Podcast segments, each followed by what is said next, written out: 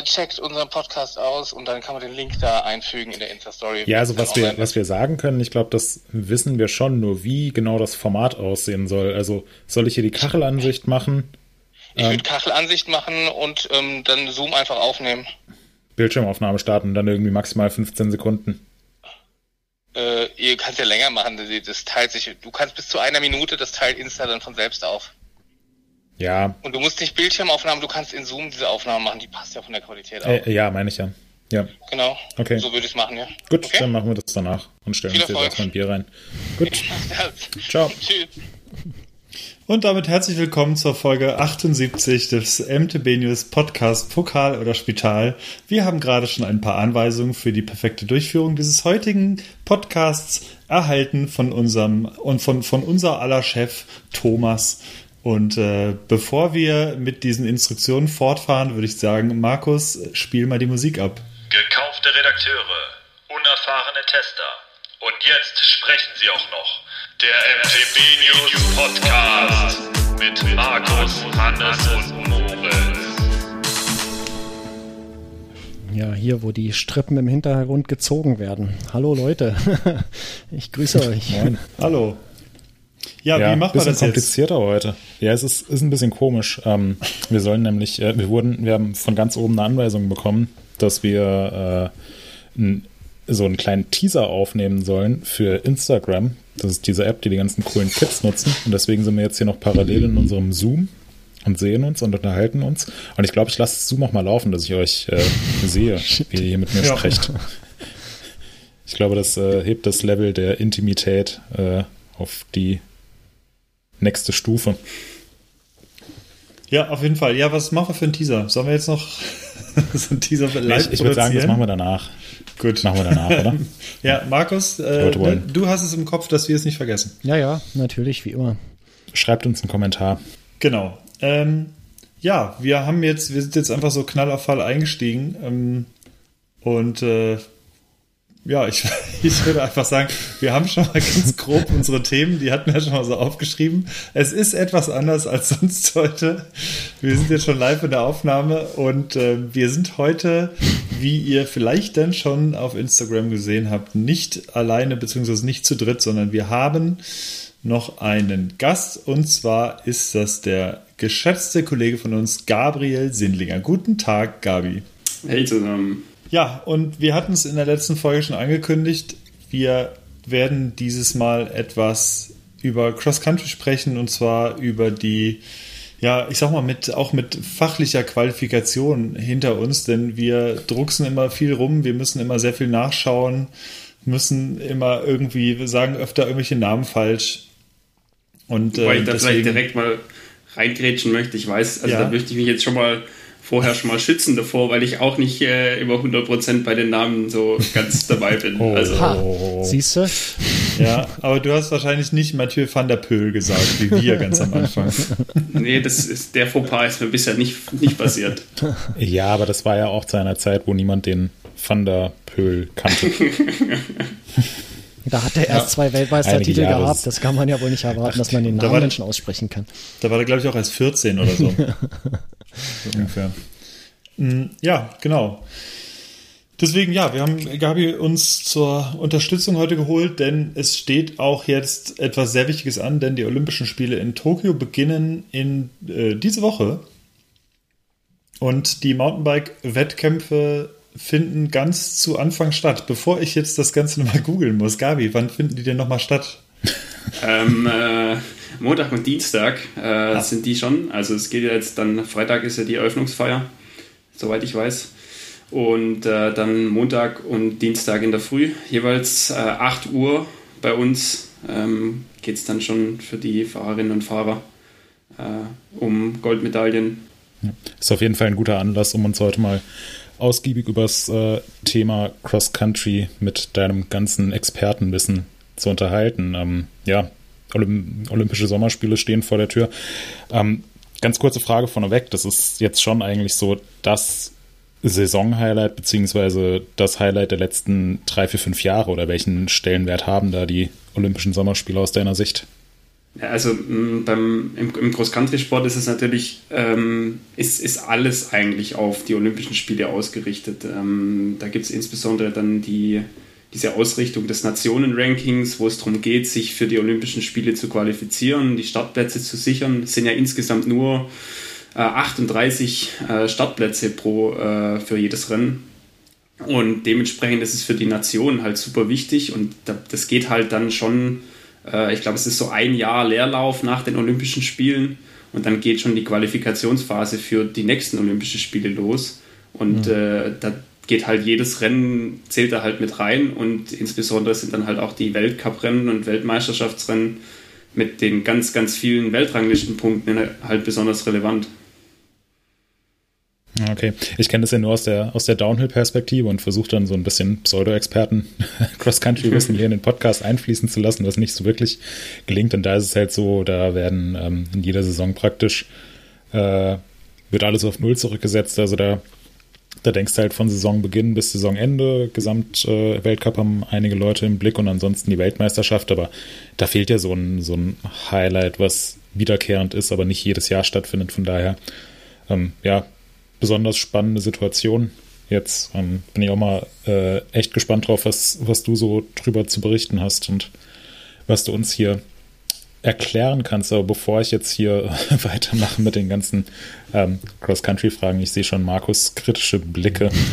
ähm, sollen wir kurz unser, unser äh, Standardprogramm abspielen? Ganz genau. Würde ich auch sagen, dass wir jetzt mal anfangen mit den Bieren der Sendung. Ich denke, das wäre jetzt so der nächste Punkt.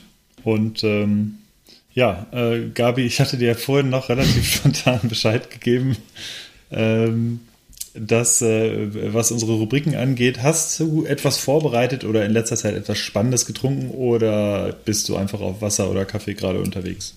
Ähm, aktuell tatsächlich auf Wasser. Normalerweise bin ich äh, ein ähm, Bionade-Trinker tatsächlich mhm. sehr, sehr gern. Und zum Bier äh, durchaus auch ab und zu mal. Ähm, ich sag mal, ich, ich komm, wohne in, in Ulm, da gibt es die Goldochsenbrauerei, das muss man, da gibt es kaum ein anderes Bier. Und äh, dann gibt es noch das Bergbier, was ich durchaus auch sehr empfehlen kann. Sehr gut, das schreiben wir auf. Moritz, was, ich bin ja. sehr gespannt, was es für ein Bier ist, was du gleich Okay, ich habe eben bei uns hier in den, in den äh, Redaktionskühlschrank gegriffen, der ähm, angeblich immer gut gefüllt sein soll, aber da war tatsächlich nur noch ein einziges Bier drin, ein Slots Guld. Das hat mal mein Kollege Sandy mitgebracht, glaube aus Luxemburg. Ähm, Thomas hat schon gemeint, es ist furchtbar schlecht, trinkt es auf gar keinen Fall. Und das werde ich gleich mal ausprobieren. Und ansonsten habe ich hier einen Kaffee und ein Wasser. Und ich trinke jetzt erstmal den Kaffee fertig und dann mache ich das Bier auf. Ist ja aber interessant, dass du einen Slots hast. Ich habe nämlich auch einen, ich habe auch einen Slots. Ähm, Wirklich? Ja, Slots Hier wurde es als Spezialität verkauft. Slots Classic. Slots Classic. Äh, in einer schönen handlichen 033er Dose. Ja, ist das äh, ja auch. Hat das auch eine goldene Dose? Äh, die ist so mit, äh, hat so einen goldenen Rahmen um das Logo drum. Und dann steht äh, Slots in weißer Schrift und drunter steht Classic. Bei mir steht Slots in weißer Schrift und darunter Gold und die ganze Dose ist Gold. Ah, nee, die ist hier eher so schwarz. Ähm, ich habe es auch vorgestern äh, schon getrunken, also ich hatte nicht nur eine davon. Und ja, das ist auf jeden Fall ist es nicht furchtbar, aber äh, wie es ist, das erzähle ich natürlich am Ende der Sendung. Da sind wir fast durch. Äh, Hannes, du hast hier als einziger heute wohl ein richtiges Bier am Start, oder? Äh, jein, also jetzt gerade am Start habe ich, und da starte ich äh, ganz hoch, ein äh, Perlenbacher naturtrübes Radler, weil ich vorhin noch im Lidl einkaufen war. ich dachte, was gibt's denn für Bierspezialitäten im Lidl? Und ich habe mich für das einzige nicht so starke Bier entschieden, Bier. Äh, und zwar ein naturtrübes Radler der Hausmarke Perlenbacher. Oh, man sieht es nicht hier im Zoom. So. Ähm, ja, das werde ich gleich trinken. Und ich habe aber ein sehr, sehr spannendes Bier letztens getrunken. Ich glaube, vor drei Tagen war es und zwar ein Brewdog Dog One bzw. Dog I, also I. Und das ist ein ähm, fast gereiftes 13th Anniversary Imperial Stout. Und mit Geibe, äh, Beigabe von Roggen, Weizen, Hafer, Kaffee, Kakaobohnen und Chili. Und das Ding ist, ja, ich sag mal, Bier ein Bier ist es fast nicht mehr, weil es 15,3 Volumenprozente hat.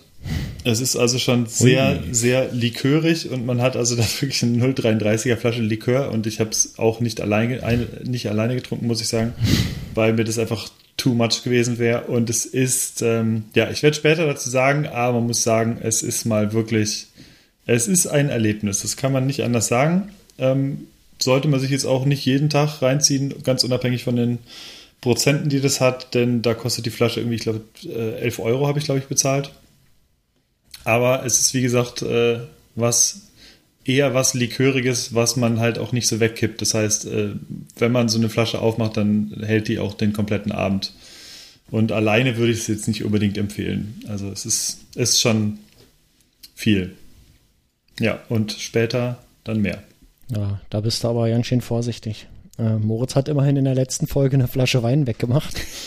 Kostet auch so viel und hat auch so viel Prozent. Nein, und für ihn ist das völlig normal gewesen.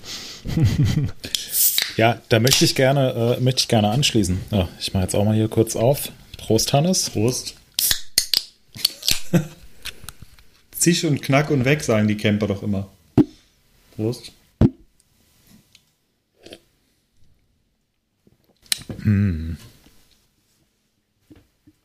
Ah. Ja, genau. In der letzten Folge habe ich eine Flasche Wein getrunken. Ähm, und diese Flasche Wein, die war, glaube ich, irgendwo aus Baden-Württemberg oder so. Jedenfalls nicht aus Rheinland-Pfalz. Und das hat mir dann direkt ein User zum Vorwurf gemacht, dass ich als Bahlmeinzer keinen lokalen äh, Wein trinken würde. Und ich bin so ein bisschen zwiegespalten. Einerseits ähm, muss ich ihm voll und ganz zustimmen. Das ist ein Unding. Äh, andererseits hätte ich mich auch sehr über Empfehlungen gefreut. er hat zwar gepostet, dass äh, ich das ja auch mit schönen Rennrad- und Gravel-Routen verbinden kann. Und das stimmt auch. Äh, also in den Gegenden, die er vorgeschlagen hat, fahre ich auch immer. Ähm, und äh, kenne die Hänge von irgendwelchen tollen Anstiegen, die man sich dann in der Hitze hochquält. 50 Höhenmeter.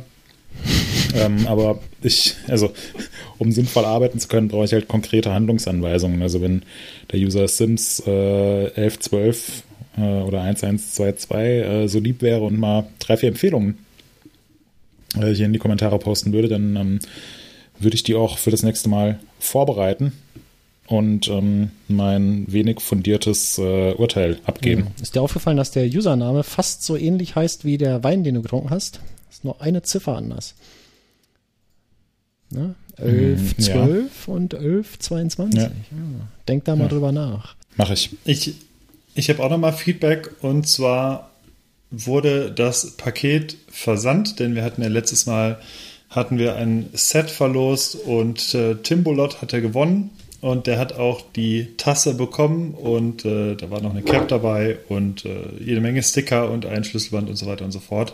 Und ich hatte das tatsächlich gut ausgepolstert und äh, das, die, äh, die, war extra noch in einem kleinen Extrakarton drin und jede Menge Packpapier außenrum und so. Und irgendwie äh, ja, ist der Versanddienstleister doch nicht so pfleglich damit umgegangen. Das heißt, die Tasse kam zerbrochen an. Und äh, das ist natürlich sehr schade. Und zu diesem Zeitpunkt, an dem dieser Podcast rauskommt, wird Timbolot natürlich schon eine Nachlieferung bekommen haben, denn wir hatten noch eine Tasse davon. Wir haben keine Kosten und Mühen gescheut und haben ein zweites Paket hinterhergeschickt. Also, äh, Tim, du solltest demnächst dann auch äh, deinen Kaffee oder deinen Irish Coffee oder dein Bier oder dein Wein aus dieser Tasse genießen können. Und äh, du bekommst äh, definitiv halt Ersatz für diese zerbrochene Tasse. Ja, so das geht, noch als Feedback. So geht Service. Ja, der hatte sich ja, sehr gefreut und ich habe auch schon Fotos gesehen, dass er die, dass er gut schon alles bestickert hat mit den Stickern, die wir dabei haben, unter anderem dem Smasher-Sticker, äh, wir haben keine Sticker. und äh, natürlich dem Bock auf Ballern-Sticker und so weiter und so fort. Also äh, die Freude war auf jeden Fall da, aber wir wollten natürlich eine intakte Tasse noch hinterher schicken. Super genau. gut. Okay, dann haben wir das ganze Geplänkel hinter uns gebracht. Endlich. Und wir können loslegen äh, mit unserem Cross-Country-Spezial, äh, wie wir es genannt haben. Ihr habt mitbekommen, wir haben einen Gast, der Gabi ist da, bekannt als Autor. Äh, regelmäßig schreibt er mit äh, seinem Bruder Tobi zusammen über den Cross-Country-Sport, äh, hauptsächlich World Cups, Weltmeisterschaften, Olympia, was es so gibt. Und wir dachten, wir holen den mal hier rein. Weil, wie gesagt, Hannes und Moritz hat es vorhin schon erklärt, dass ja, wir eigentlich so selbst gar keine Ahnung haben, immer so ein bisschen herumlavieren und ja, da ist es einfach mal Zeit, ein bisschen Licht ins Dunkel zu bringen und einfach mal einen Experten zu hören. Gabi, herzlich willkommen nochmal. Ja, freut ähm, mich. Ich habe eine, oder ich nehme einfach mal das Recht hier raus, die erste Frage zu stellen. Und die ist eigentlich immer gleich, wenn wir Gäste haben. Und ich hoffe, du bist gut vorbereitet. Äh, die Frage besteht eigentlich aus drei Fragen. Und äh, die lauten, wer bist du, was machst du und wo kommst du her? Go. Ja, ähm, äh, Name ist äh, vielleicht dem einen oder anderen schon bekannt. Ja, ich bin Gabi, beziehungsweise Gabriel. Ähm, äh, aufgewachsen in Albstadt in der Mountainbike-Hochburg äh, des äh, Südens, so mehr oder weniger. Wir haben ja seit 2013 haben wir Weltcup. Äh, und ich fahre schon seit 2006, glaube ich, jetzt, fahre ich bei uns, seit es angefangen im lokalen Radverein Rad. Mountainbike-Wettkämpfe direkt dann angefangen, habe die ganzen äh, Nachwuchsbereiche so auf, auf, nationaler Ebene durchgemacht und bin dann so immer mehr in den quasi in den Cross-Country-Sport verwickelt geworden. Ähm, und äh, ja, und dann seit äh, 2016 ähm, Teil von MTV News ähm, als ähm, ja, Reporter für die Cross-Country-Geschichten ähm, vielleicht mal so also noch dazu, ich sag mal, das ist nicht meine Haupttätigkeit, ich bin parallel noch, also ich bin eher noch Student dazu und äh, genau, das sind dann so, das beschreibt dann das, was ich so tue. Ich weiß nicht, waren das jetzt alle drei Fragen? Ich denke, das, das ist ja. okay. Also ich, ja. ich finde die ja, ausreichend. Wer bist du, äh, wissen wir, was du machst, wissen genau. wir und wo du herkommst, wissen wir auch. Beantwortet. Also du kommst quasi direkt aus dem Bullentäle, wie man so schön sagt, ja. Ja, also aufgewachsen bin ich ähm, tatsächlich äh, ja so fünf, fünf bis zehn Kilometer einmal über den Berg drüber aus dem Albstädter Bullentäle. Ähm, Heimstrecke früher gewesen, viel trainiert dort ähm, und inzwischen, vielleicht gerade vorhin schon ein bisschen angedeutet, ich, ich äh, wohne inzwischen in Ulm und mhm. äh, dementsprechend nicht mehr ganz direkt ja. so oft dort. Aber mit der Bahn ist man ja schnell da wahrscheinlich. Ähm, du hast gesagt, du machst seit 2006 äh, Radsport. Äh, hast du schon immer Cross-Country gemacht oder bist du über das Rennrad da reingekommen oder wie ist das gelaufen bei dir? Ähm, nee, also ich bin tatsächlich direkt äh, mit Cross-Country-Sport eingestiegen. Das hat ein bisschen bei uns den, den Hintergrund, das war damals, also Albstadt gab es früher, ähm, gibt es schon seit, äh, schon vor, den, vor der Jahrtausendwende gab es so ein Marathonrennen, hat immer noch einen, einen der größten Marathonrennen in, in Deutschland, den, den Albstadt Bike Marathon. Und ähm, ja, der lokale Radverein, der hat halt einfach schon sehr viel in diesem MTB-Bereich dann gemacht. Und dann gab es seit äh, also 2005 gab es das erste, ich sag mal, professionelle Cross-Country-Rennen mit den deutschen Meisterschaften. Gab es eine riesen Begeisterung in Albstadt und im Zuge dessen ähm, sind auch wir, also mein Bruder und ich äh, und dann natürlich auch unser Vater, der da auch maßgeblich beteiligt war, einfach so ein bisschen auf den Zug aufgesprungen. Und äh, ja, dann kommst du dann halt so Stück für Stück rein, fängst mit kleinen Rennserien an und äh, dann geht es halt immer weiter. Ja. Mhm. Und äh, das habe ich gerade richtig rausgehört. So dein Vater war der, äh, war so, das sind die die treibende Kraft hinter deiner ganzen äh, Radsportkarriere. Der hat sich da so ein bisschen äh, reingebracht, reingezogen. Äh. Mm, jein, also äh, kurz gesagt, also ich sag mal, ich habe Fußball gespielt wie, wie äh, so viele in dem, in dem Alter von 10, 11 Jahren. Und ähm, dann gab es halt so diese, diese Angebote vom Radverein und das war schon sowas, dass ich selber gesagt hatte, ja, okay, ich will was Neues probieren.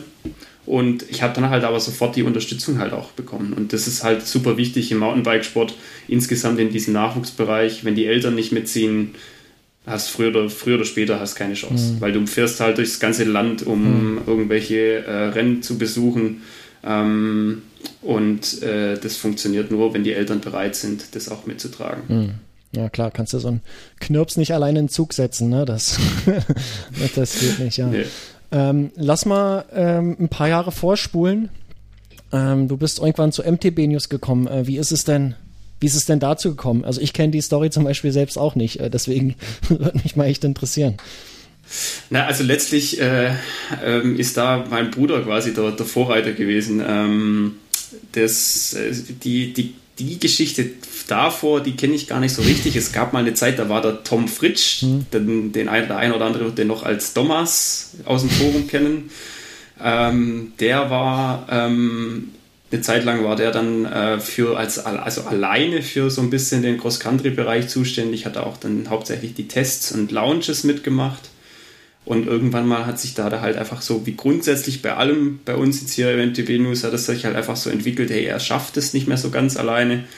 Und dann hat sich das angeboten, weil der Tom Fritsch bei uns auch aus Albstadt kam, auch über den gleichen Radverein unterwegs war und der kam dann zum Tobi.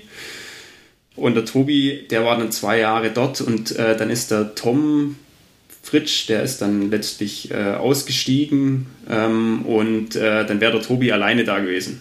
Und ähm, dann, sind, dann kam halt so die Überlegung, was gibt es für Möglichkeiten? Äh, und dann äh, sind dann zu dem Zeitpunkt äh, auch noch der Christi, der war dann auch noch eine Zeit lang da und ich sind dann eingestiegen und dann haben wir angefangen. Ich habe ähm, mich ähm, würde interessieren, beziehungsweise ich weiß nicht mehr ganz genau, was war, aber ich habe immer so eine Anekdote noch im Kopf. Du bist, ich glaube, mit Tobi zusammen ähm, die Bike Four Peaks, glaube ich, gefahren. Ich, glaube, ich schätze, die Transalp meinst du. Oder die Transalp. Das ist. Ich bin, ich bin sehr gespannt, auf was es jetzt hinausläuft, weil ich glaube, es ist genau die gleiche Anekdote, die ich auch immer mit dir verbinde und so das, was uns erzählt wurde, wie du eigentlich dazu gekommen bist. ähm, ja, weiß ich gar nicht. Ich, hab, ich erinnere mich immer daran, dass du ähm, immer so eine, oder ich weiß gar nicht, wie es war, habt ihr da, glaube ich, schon berichtet dann dafür, aber du bist dann zusammen mit Tobi mitgefahren und du bist irgendwie bei den Apple-Geschichten äh, immer irgendwie der Schnellste gewesen. Und hast, am Ende hattest du, glaube ich, die schnellsten Apple-Wertungen, glaube ich, drin. Also, und, also das ist äh, jetzt nochmal was anderes. Ich, ich, weiß nicht, ob du, was du jetzt, auf was du hinaus willst. Also es, es gab mal, es gab ein Etappenrennen, da war ich dann quasi, da gab es Bergab-Sektionen. Mhm. Das habe ich mal gewonnen. Genau, da und hast du die Enduro-Wertung quasi gewonnen, ne? Genau. Mhm. Und dann gibt es diese Geschichte, wo, ab da war ich noch nicht Teil von MTB News, da war, ähm, da hat der Tobi alleine Blog geschrieben von der mhm. Transalp. Äh, und das ist diese Geschichte mit den 100 Kilometern ohne Sattel. Ah, okay. Genau, mhm. wo du irgendwie das, in, äh, in unwirtlichem Gelände dein Fahrrad den Hang runtergeschickt hast, genau. dann irgendwo runterklettern musstest, der Sattel abgerissen ist und ihr irgendwie mit einem Ersatzschlauch oder was auch immer einen so notdürftigen Sattel zusammenflicken musstest und du damit trotzdem noch schneller gefahren bist, als wir alle zusammen das jemals sein werden. Das ja. ist so ungefähr das, das Erste, was ich von dir mitbekommen habe. So, ja, der Tobi hat einen kleinen Bruder, der, der ein krasses Rennen ohne Sattel mitgefahren ist und der hätte irgendwie auch Bock zu schreiben. So da ähnlich kann man es zusammenfassen, ja. da war es auch, war es nicht auch so brutal kalt da oben oder verwechsel ich das gerade wieder? Nee, das ist wahrscheinlich eine Geschichte aus Südafrika. Das ist, aber äh, da, stimmt. das ist. Da seid ihr, wie hieß das Rennen? Aber das war ja nicht das Cape Epic, das, sondern das davor, ne? Das war das Cape Pioneer, heißt es. Genau, ja. Ja, das, äh, das war auch sehr spektakulär. Wir verlinken das natürlich, da gibt es nämlich auch Rennberichte zu. Verlinken wir in den Show Notes, ist auch sehr lesenswert. Und äh, ja, also ich, ähm, stimmt, die Story von Moritz, die wollte ich gar nicht erzählen, aber die war sehr, sehr äh, gut. Ich erinnere mich, äh, hat mich jetzt auch gerade wieder daran erinnert, aber ich fand es einfach ziemlich cool, dass du äh, einfach mit dem Messer zwischen den Zähnen halt diese Enduro-Wertung bergunter gewonnen hast, während dieses Marathonrennens. Äh, was ich sehr gut fand. Und das ist ja ist grundsätzlich schon so, oder? Bei dem Marathonrennen, dass die meisten, dass da wirklich viele Ausdauerspezialisten am Start sind, die halt gut klettern können und gut lange berghoch fahren können, aber bergunter dann doch teilweise Defizite haben, oder? Ja, also ich sag mal, ähm, es, ist, es ist so, dass halt grundsätzlich jetzt insbesondere hier in Deutschland äh, die, die Marathonrennen jetzt technisch meistens einfach nicht, nicht so super anspruchsvoll sind. Es gibt so ein paar, also Beispiel Neustadt an der Weinstraße ist einer, der ist relativ tough, finde ich. Ähm, aber ja, also es ist halt einfach, Marathon ist mehr Breitensport und wir kommen halt aus einer, mehr oder weniger aus einer durchgetakteten Nachwuchsstruktur, wo einfach äh, die, die Grundausbildung und was halt im Cross-Country-Sport halt auch einfach Fahrtechnik bedeutet, einfach dazugehört. Und äh, wenn ich jetzt dann an den Start von einem Marathonrennen stehe, ist es jetzt kein Wunder, dass ich dann schneller als jetzt, ich sag mal, 95 Prozent aller Teilnehmer irgendwie den Berg runterkommen. Mhm. Ähm, und dann gibt es halt, ich sag mal, wenn es dann so Aktionen gab, wie damals beim Bike for Peaks, ich glaube, das Rennen gibt es inzwischen nicht mehr ähm, oder gibt es definitiv nicht mehr, äh, mit so Sektionen, wenn du dann, also ich, ich war nie in der Lage, ganz vorne um die, um die absoluten Top-Platzierungen oder Top-10-Plätze Top oder sowas mitzufahren, ähm, aber so direkt dahinter und dann hast relativ oft freie Fahrt und dann war das für mich schon immer klar, okay, ich versuche die Chance zu nutzen, wenn ich irgendwie aufs Treppchen nachher steigen kann, dann wenigstens in der Bergabwertung. Ja. Und es ist auch, was, was vielleicht dazu, das, das ist immer so die ganz amüsante Geschichte, die mir da immer so in den Kopf fällt. Ähm, ich hatte damals, glaube ich, die, in dem Rennen ging es einen Fleckalm-Trail runter und da hat ja der ein oder andere Kollege bei uns auch schon negative Erfahrungen gemacht und äh, sich ins Krankenhaus katapultiert. Genau auf der Strecke, wo ich dann relativ zügig runtergekommen bin. Ja. Ähm, vielleicht noch zu deinem, zu deinem allgemeinen Cross-Country-Werdegang. Wir haben ja jetzt angekündigt, du bist der Experte und so weiter. Und zwar nicht nur an der Tastatur, sondern auch auf dem Bike. Kannst du vielleicht unseren Zuhörern und Zuhörerinnen kurz ähm, beschreiben, was du insgesamt so für Rennen mitgefahren bist, was du aktuell noch für Rennen fährst, auf welchem Level das Ganze stattgefunden hat? Ja, ähm, also ich hatte relativ lang die Hoffnung, wirklich auch äh, in die, in die Topspitze, in die nationale Topspitze reinzukommen, so gerade durch die, durch die Jugend- und Juniorenjahre hinweg. Es gab ein Jahr lang, da war ich äh, Teil der, der Jugendnationalmannschaft. Ähm, und dann hatte ich einen ziemlich, ziemlich deftigen Rückschlag in Form von, also dass es einfach nichts mehr zusammengelaufen ist. Und äh, ja, und dann einfach, äh, ja, bin immer so im, im vorderen Feld in der, in der Bundesliga-Rennserie mitgefahren, im, im Juniorenbereich, 23-Bereich. Und äh, jetzt, wenn man ein bisschen älter wird und so, da, dann wird dann halt einfach die Kluft, was ähm, Training angeht, im Vergleich zu den Top-Athleten vorne einfach zu groß. Und jetzt fahre ich mehr oder weniger, ich sag mal so, Mittelfeld bei einer, bei einer Mountainbike-Bundesliga mit. Jetzt waren wir neulich, waren wir in, in, in Weißenfels ähm, beim letzten Bundesliga-Rennen. Da war ich jetzt äh, 30. von rund 50 bis 60 Startern. Äh, bin gerade äh, so vor der Überrundung vorbeigeschrammt. Ähm, also äh, ich kann schon noch halbwegs mitfahren. Das reicht auch. Also ich habe äh, vier, vier, die vier Weltcuprennen in der U23-Klasse in Albstadt durfte ich mitfahren, war auch mal schon, war schon zweimal in Nove Mesto, aber das ist dann mehr so sehr am, also beim Weltcup, da fahre ich dann ganz, ganz hinten mit, beziehungsweise da kämpfe ich dann schon äh, sehr stark. Ähm, ist halt einfach dem, dem äh, geringeren Trainingsumfang äh, Umfang einfach geschuldet, ja. Ja, ist ja trotzdem eine beeindruckende Leistung. Also ähm, Cross-Country-Bundesliga ähm, ist ja auch schon ein ziemlich, ziemlich ordentliches Niveau und ähm, auch schon mal Weltcup-Luft geschnuppert zu haben. Also da, das äh, in den Genuss kommen auch nicht, nicht viele Leute in Deutschland. Also definitiv, ich sag mal, ähm, trainieren muss ich trotzdem noch genügend und äh, äh, die gemeinsame Teamausfahrt von, äh, von unserer Redaktion, ich glaube, äh, ähm, da lehne ich mich nicht zu weit aus dem Fenster, wenn ich da doch, äh, wenn es drauf ankommt, wahrscheinlich den einen oder anderen abhängen kann. Ja. ja, wenn man, also ja, ihr seid schon so immer mal wieder Kreise um uns rumgefahren gefühlt. Das war schon immer interessant auf jeden Fall. Berghoch habt ihr, ich glaube ich, ein bisschen gelangweilt. Gut, das vielleicht liegt es auch an den Fahrrädern. Wir sind halt dann meistens mit ein bisschen schnelleren Fahrrädern unterwegs, berghoch ja, zumindest. Das, das, ist nämlich immer, das, das, ist immer das Material. Wir sind alle ja. absichtlich ja auch, damit ihr euch wohlfühlt, mit E-Bikes äh, ohne Motor quasi, also ohne mit ihrem Akku quasi gefahren, damit ihr, damit ihr da ein bisschen voranpreschen könnt. Das wäre extra. Ja, wart doch mal ab, wenn bei der nächsten Klassenfahrt so die Hälfte der Redaktion auf E-Bikes an den Start geht. 25er Schnitt bergauf wirst du nicht halten können.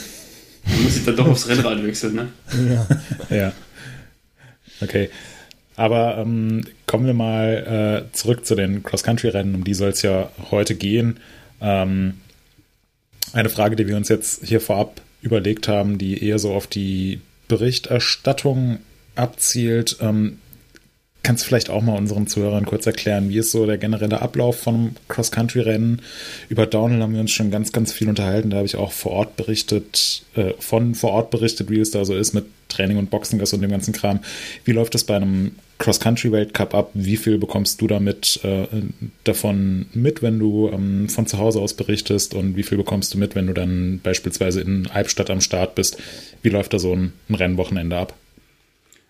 Ja, also, also grundsätzlich ähm, sieht es, glaube ich, gar nicht mal so krass unterschiedlich aus. Also es gibt natürlich, äh, wie auch im Downhill-Bereich, die Trainingszeiten ähm, vor einem äh, Wettkampf. Wir haben genauso auch die, oder es gibt genauso ja auch die ähm, Nachwuchsklassen bzw. Junioren gibt es jetzt nicht mehr in der Weltcup-Serie. Das haben sie äh, vor ein paar Jahren rausgenommen. Es gibt aber dafür die U23-Klasse, die jeweils separate Rennen hat.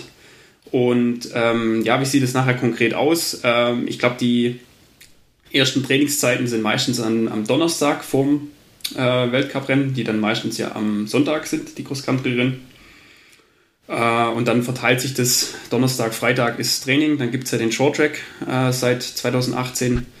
Ähm, und äh, dann ist eigentlich, ja, so grundsätzlich ist wirklich Donnerstag, Freitag, Samstag Training und äh, Sonntag dann die Rennen. Was kriegen wir mit? Ähm, wenn wir, wenn wir quasi selber fahren, dann sind wir natürlich selber im Training. Also wenn, wenn ich jetzt Sonntag mein Rennen habe, ähm, dann ist bei mir meistens der Plan so, dass ich, äh, wenn wir Weltcup fahren, äh, Donnerstag auf die Strecke gehen, versuchen, Freitag eher nicht ähm, quasi Ruhe machen, weil du einfach dich sonst physisch auf den Strecken kaputt machst. Also sag mal, wenn du in Albstadt im Bullenseele deine 5, 6 Runden drehst, dann weißt du schon, was du getan hast. Und ähm, dann Samstag gibt es dann klassischerweise so eine Vorbelastung.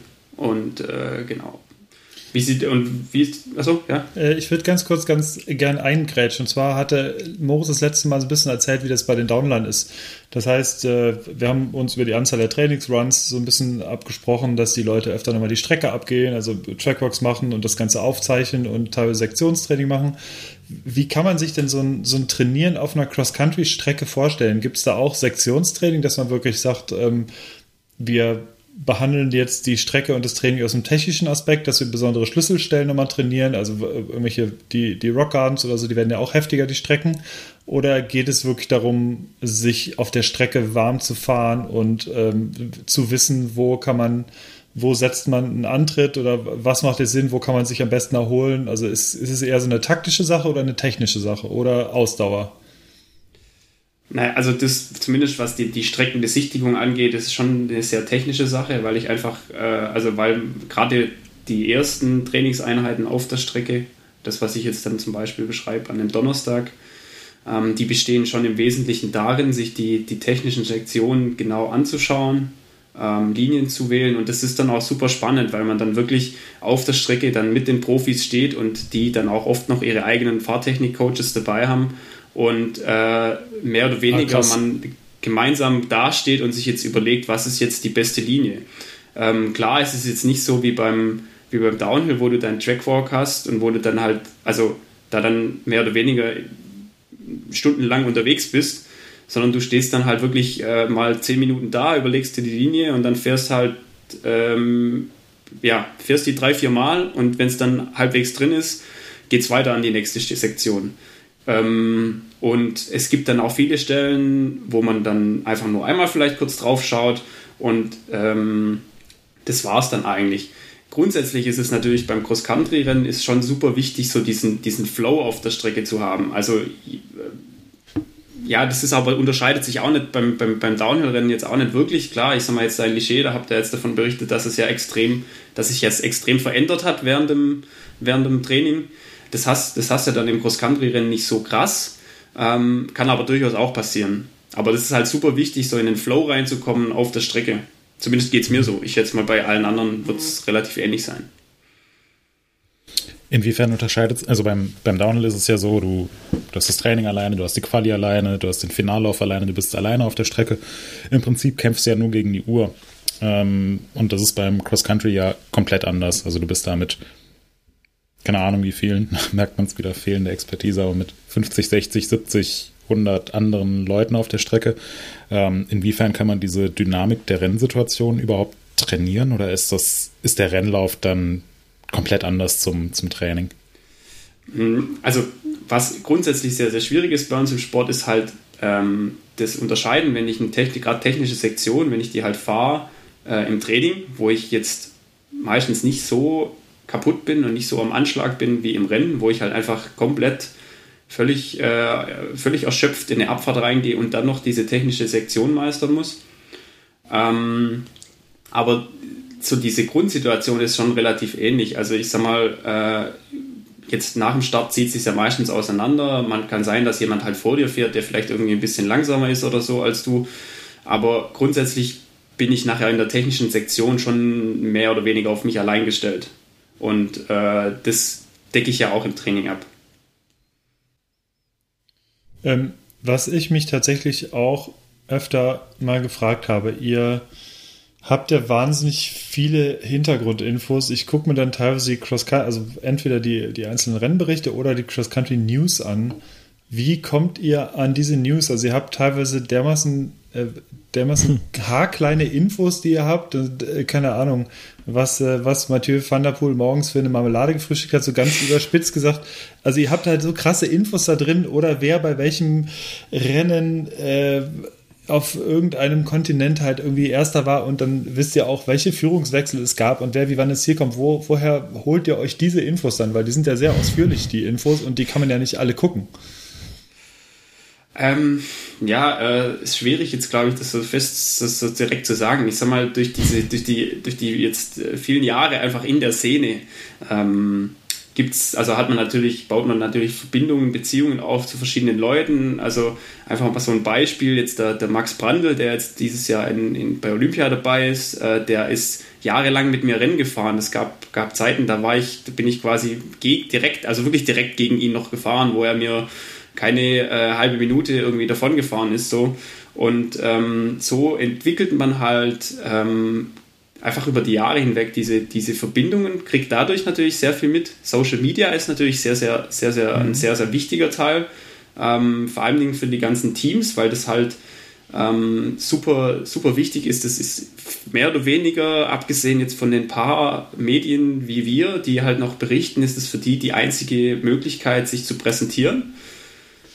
Und ähm, das sind eigentlich so die Hauptquellen, ja. Und dann, also das, was du jetzt mit Marmelade, das von Mathieu van der Poel, das können wir jetzt nicht so wirklich, glaube ich, äh, hinkriegen. Nee, aber, aber wenn es dann, halt sehr viele dann kleine Einzelheiten so schon. Ja, also wenn es dann um diese Sachen mit den Rädern oder so geht vor Ort, äh, das ist aber genau das gleiche wie beim, beim, beim, beim Moritz Gregor und äh, beim Arne, wenn sie beim Downhill-Weltcup sind, das sind dann das wirklich die Teammechaniker und die Teamchefs oder so, mit denen dann man einfach Kontakt hat äh, und äh, die man einfach über die Szene hinweg dann einfach kennt mhm. und die dann einem diese Details auch liefern können. Ja, wird auch immer viel beachtet eigentlich. Äh, also die Cross Country News merkt man auch immer in den Kommentaren, dass die, dass die Leute sehr froh sind, dass sie diese Infos von euch erhalten, denn das scheint ja schon, äh, muss man auch mal sagen, nicht so wirklich alltäglich zu sein, dass, dass es so viele direkte Infos dann gibt noch, ne? So äh, ja, also im Newsbereich. Wir haben natürlich im Groß-Country-Bereich aktuell ein sehr, sehr großes Problem. Und zwar gab es äh, den äh, Erhard Goller, der im Wesentlichen für die, ja. für die Seite auch Across the Country ähm, einfach wirklich komplett um die Welt gereist ist. Also der Aufwand um, um das von dem, was wir machen, um ein weites übersteigt. Und äh, der hatte, der einfach, der ist, der ist im letzten Jahr ziemlich schwer erkrankt und kann dem seinen, seinen Job nicht mehr dementsprechend nachgehen. Und dadurch bricht eine enorm wichtige Quelle für den, für den Sport einfach weg. Und das ist einfach, war für die, für die deutschen Sportler vor allem, war das einfach noch eine sehr, sehr wichtige Plattform. Und äh, so funktioniert es eigentlich jetzt nur noch, dass wir halt wirklich über diesen klassischen Buschfunk irgendwelche Informationen halt kriegen. Mhm. Und äh, das ist jetzt nicht nur so, dass, dass wir jetzt auch daran gelegen sind, die Informationen zu kriegen, sondern auch für die Teams und die Hersteller und, und die Fahrer ist es die merken auch mehr und mehr, dass ihnen da was wegbricht und dass die auch einfach dann sehr, sehr gern auch mit uns kooperieren. Mhm. Und uns dann halt auch die Informationen liefern. Ja. Und äh, wenn ihr von den World Cups berichtet, ihr seid ja meistens, ähm, es, es, sei denn, das findet in Albstadt zum Beispiel statt, seid ihr ja grundsätzlich eigentlich nicht vor Ort. Da äh, holt ihr euch die Infos über diesen Buschsprung in Verbindung im Prinzip mit den Rennen äh, Livestreams dann, oder? Genau, genau, eigentlich mhm. schon, ja. Okay, ja. Und dann haben wir noch unseren, unseren äh, Fotograf für die Cross-Country-Rennen, den, den Andy, ja. der uns ähm, natürlich dann auch noch äh, zusätzliche Informationen liefert. Also die, die äh, Bike-Checks von den Weltcups, wo wir nicht da sind, die laufen, äh, da kriegen wir die Informationen vom Andy, der uns dann auch oft ganz gern mal zum Beispiel irgendwie äh, Französische, äh, über, das Französische übersetzt oder so, das was super cool ist dann, ja. Mhm. Es, äh, ich finde es auch immer witzig, es gibt da eine, äh, eine Nachrichtengruppe, in der wir dann alle organisiert sind und dann kommen von Andy immer so kleine Stichworte, nur wenn ja, Reifen, der Reifendruck heute bei Schurter liegt vorne bei so und so, hinten bei so und so. Dämpfer von Luana Lecomte liegt bei so und so viel PSI. Also das sind halt echt so Infos. Da muss er echt vor Ort sein und mit den Mechanikern direkt sprechen oder den Leuten. Also das sind auch echt so Infos, die, die ich immer super cool exklusiv finde, weil man, äh, weil man da auch nicht, dass man jetzt groß vergleicht, wie, wie man das selber fährt, aber ich finde, es ist immer super spannend dann zu sehen, ähm, beispielsweise was für niedrige Luftdrücke halt ähm, die, die leichten Frauen fahren im Cross-Country, dass die dann teilweise unter einem Bar zum Beispiel fahren oder sowas. Und das ist halt, das, äh, das finde ich immer super coole Infos in den Bike-Checks. Ja. Wollen wir mal uns über das Thema Olympische Sommerspiele unterhalten. Gerne. Denn die stehen ja, stehen ja vor der Tür ähm, Montag und Dienstag ähm, ist es soweit. Das, ich weiß nicht, wie es euch geht, aber äh, so generell das Thema Olympische Sommerspiele hatte ich jetzt bis vor kurzem gar nicht so richtig auf dem Schirm mhm. und ähm, auch das Thema äh, ähm, Cross-Country-Entscheidungen ähm, ist jetzt, finde ich, noch nicht so im Fokus der Medien, wie es eigentlich oder im Fokus der Aufmerksamkeit.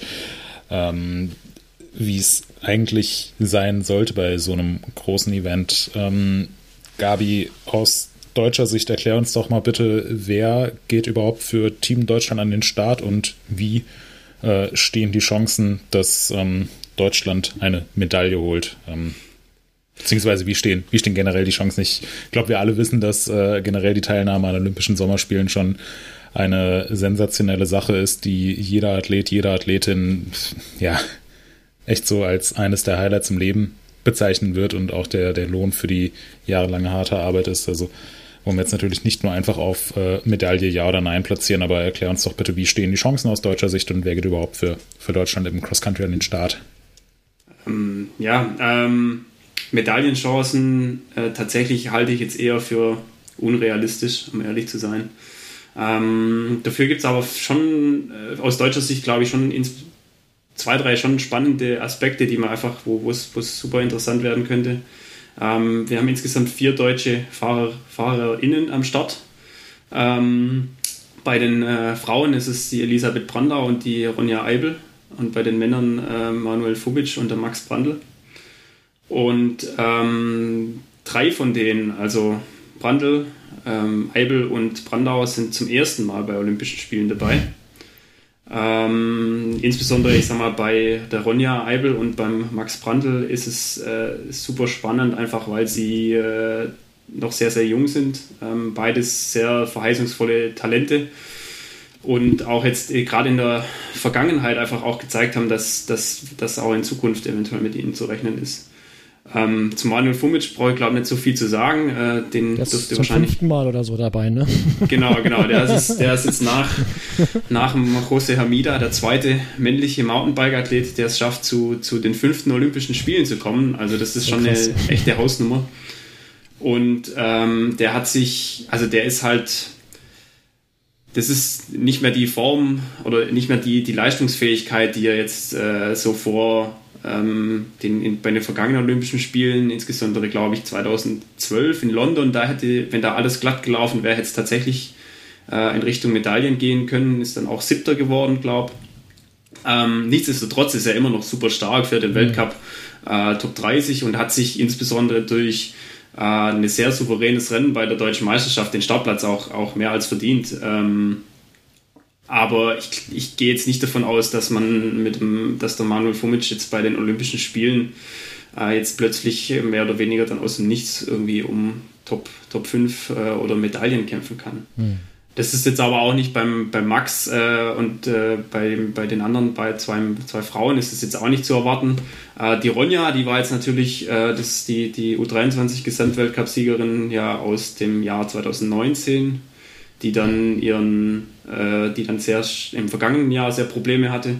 Die ist jetzt in Leger unter die Top 10 gefahren, zum ersten Mal in einem Cross-Country-Weltcup. Und äh, wenn sie das so wieder hinkriegt, also wenn sie wieder so eine Leistung bringt, ähm, dann wäre das natürlich super sensationell.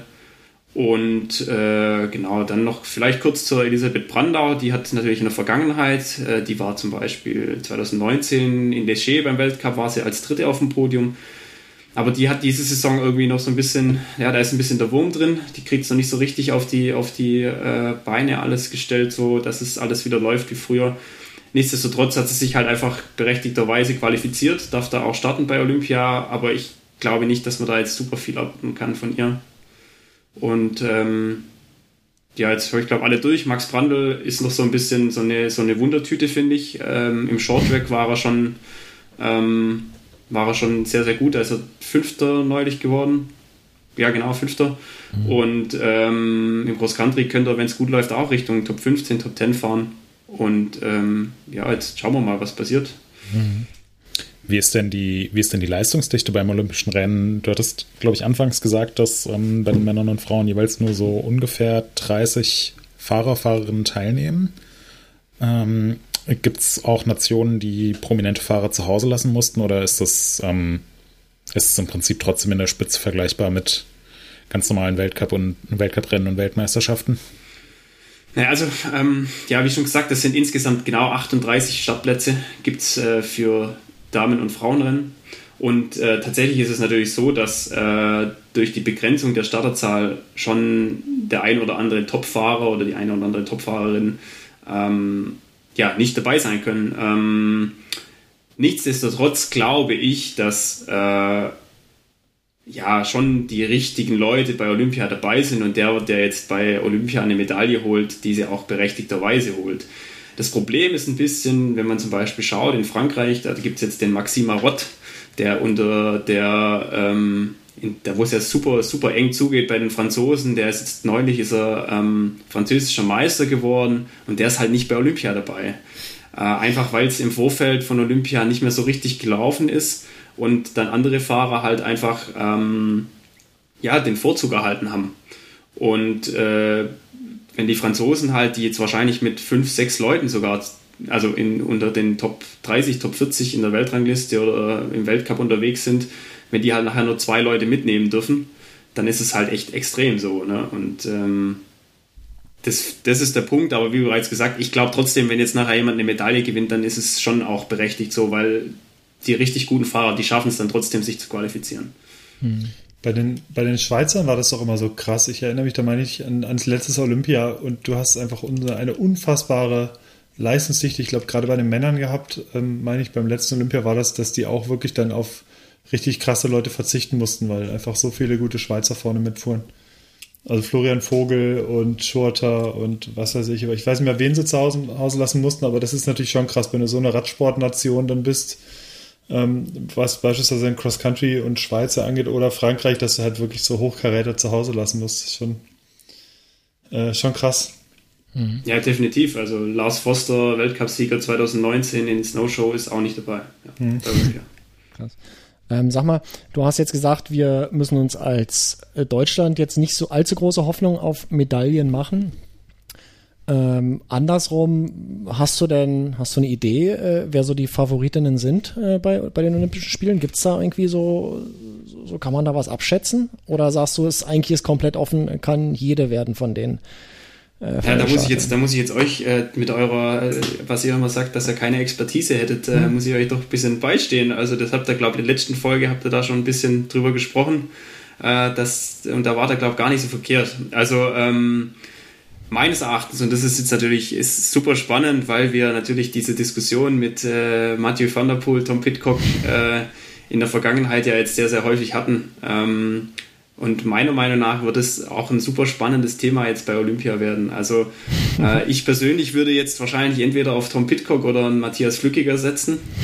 Einfach weil der Matthias Flückiger jetzt die letzten beiden Weltcuprennen, sowohl Shorttrack als auch das Cross-Country-Rennen, sehr, sehr dominant gewonnen hat. Ähm, aber äh, und, und Tom Pitcock äh, einfach ja irgendwie so eine Wundertüte ist und so wie der dominiert hat in Nove Mesto, ähm, für mich einfach auch dazu gehört. Aber wie gesagt, das habt ihr auch schon diskutiert, was da der gute Mathieu van der Poel da in, in, äh, bei der Tour de France in der ersten Woche abgeliefert hat. Das war auch irgendwie von einem anderen Stern. Ja. Und ähm, ich gucke mir manchmal immer noch mit Gänsehaut irgendwie diese, diese, diese zweite Etappe an. Ähm, das kann genauso bei ihm äh, hinhauen. Mhm. Und äh, Schutter gibt es genauso noch, der ohne großen Druck anreist, der ähm, super gut vorbereitet sein wird. Äh, bisher zwar noch kein einziges Rennen dieses Jahr gewinnen konnte, aber ja, wenn der motiviert ist, da geht auch was. Mhm. Und, Und, ja. Bei den bei Frauen de hast du da auch was? bei den Frauen, ähm, da weiß ich jetzt nicht, ob ihr vielleicht sogar auch schon drüber gesprochen habt. Klar, die Loana Lecomte, definitiv. Die ist jetzt, klar, also die ist mit, mit Abstand die große Favoritin. Alle Weltcuprennen dieses Jahr gewonnen. Hm. Ähm, und was aber ich noch nicht zu 100% für einen Freifahrtschein halten würde. Ähm, so in Leger hat sich so ein bisschen, beim vergangenen Rennen hat sich so ein bisschen angedeutet, dass, dass doch so Pauline Ferrand-Prévot und die Jenny Rieswitz äh, doch so ein bisschen näher kommen. Da war es ja dann so schlechtes Wetter und das hat dann alles ein bisschen den Rennverlauf so ein bisschen ja, auf den Kopf gestellt, fand ich. Ähm, dementsprechend bin ich mal gespannt. Also Jenny Rieswitz, die hat olympisches Gold schon gewonnen, die ist völlig frei von irgendeinem Erwartungsdruck oder irgendwas. Hm, die könnte genauso jetzt auch das zweite Mal gewinnen. Äh, eine Pauline Ferrand-Prévot, die hat schon von Anfang an des Jahres gesagt, ja, sie will Punkt genau zur, ähm, zur Olympia fit sein. Ähm, das könnte natürlich auch ein Thema sein, wobei man vielleicht da dazu sagen muss, sie hat jetzt neulich, das war jetzt erst äh, in den vergangenen Wochen nochmal bei den französischen Meisterschaften, nochmal eine ordentliche Klatsche kassiert von der Loana Lecomte. Also die, die Loana Lecomte, wenn die nicht gewinnen sollte, das wäre schon mehr oder weniger eine Überraschung fast. Okay, krass. Andererseits ist so ein olympisches Rennen, äh, kommt jetzt auch nicht äh, allzu häufig vor und ähm, ist sicherlich auch nochmal eine andere Drucksituation. Also gerade die, äh, da bin ich, bin ich einfach sehr gespannt drauf. Sowohl Tom Pitcock als auch Lorna Lecomte, die sind ja beide noch sehr, sehr jung, haben jetzt noch nicht die internationale Erfahrung, zumindest auf der olympischen Bühne. Mal schauen, wie sie mit, diesen, mit dieser Erwartungshaltung da umgehen können. Bei solchen Sachen kann ja immer alles Mögliche passieren, denke ich. Definitiv, ja. Wie ist denn ähm, das, ähm, was den was den Kurs angeht. Du hast doch bestimmt auch schon ein bisschen was rumgesucht oder gesehen, so vom Kurs in Tokio. Wie charakterisiert sich die, der, der Streckenverlauf von, der, von dem Rennen? Was kann man da Ja, ähm, wir, haben, wir, haben, wir haben tatsächlich sogar vom, vom Testevent von vor jetzt dann natürlich 2019 war das mhm. damals, haben wir sogar noch, äh, gibt es Videos, äh, haben wir auch einen Artikel, gibt es bei uns auf MTB ja. News dazu. Ist auch die, die Strecke ist die gleiche dann, also die wurde auch nicht Die ist noch identisch, so, okay. also das ist mein aktueller äh, Stand des Wissens.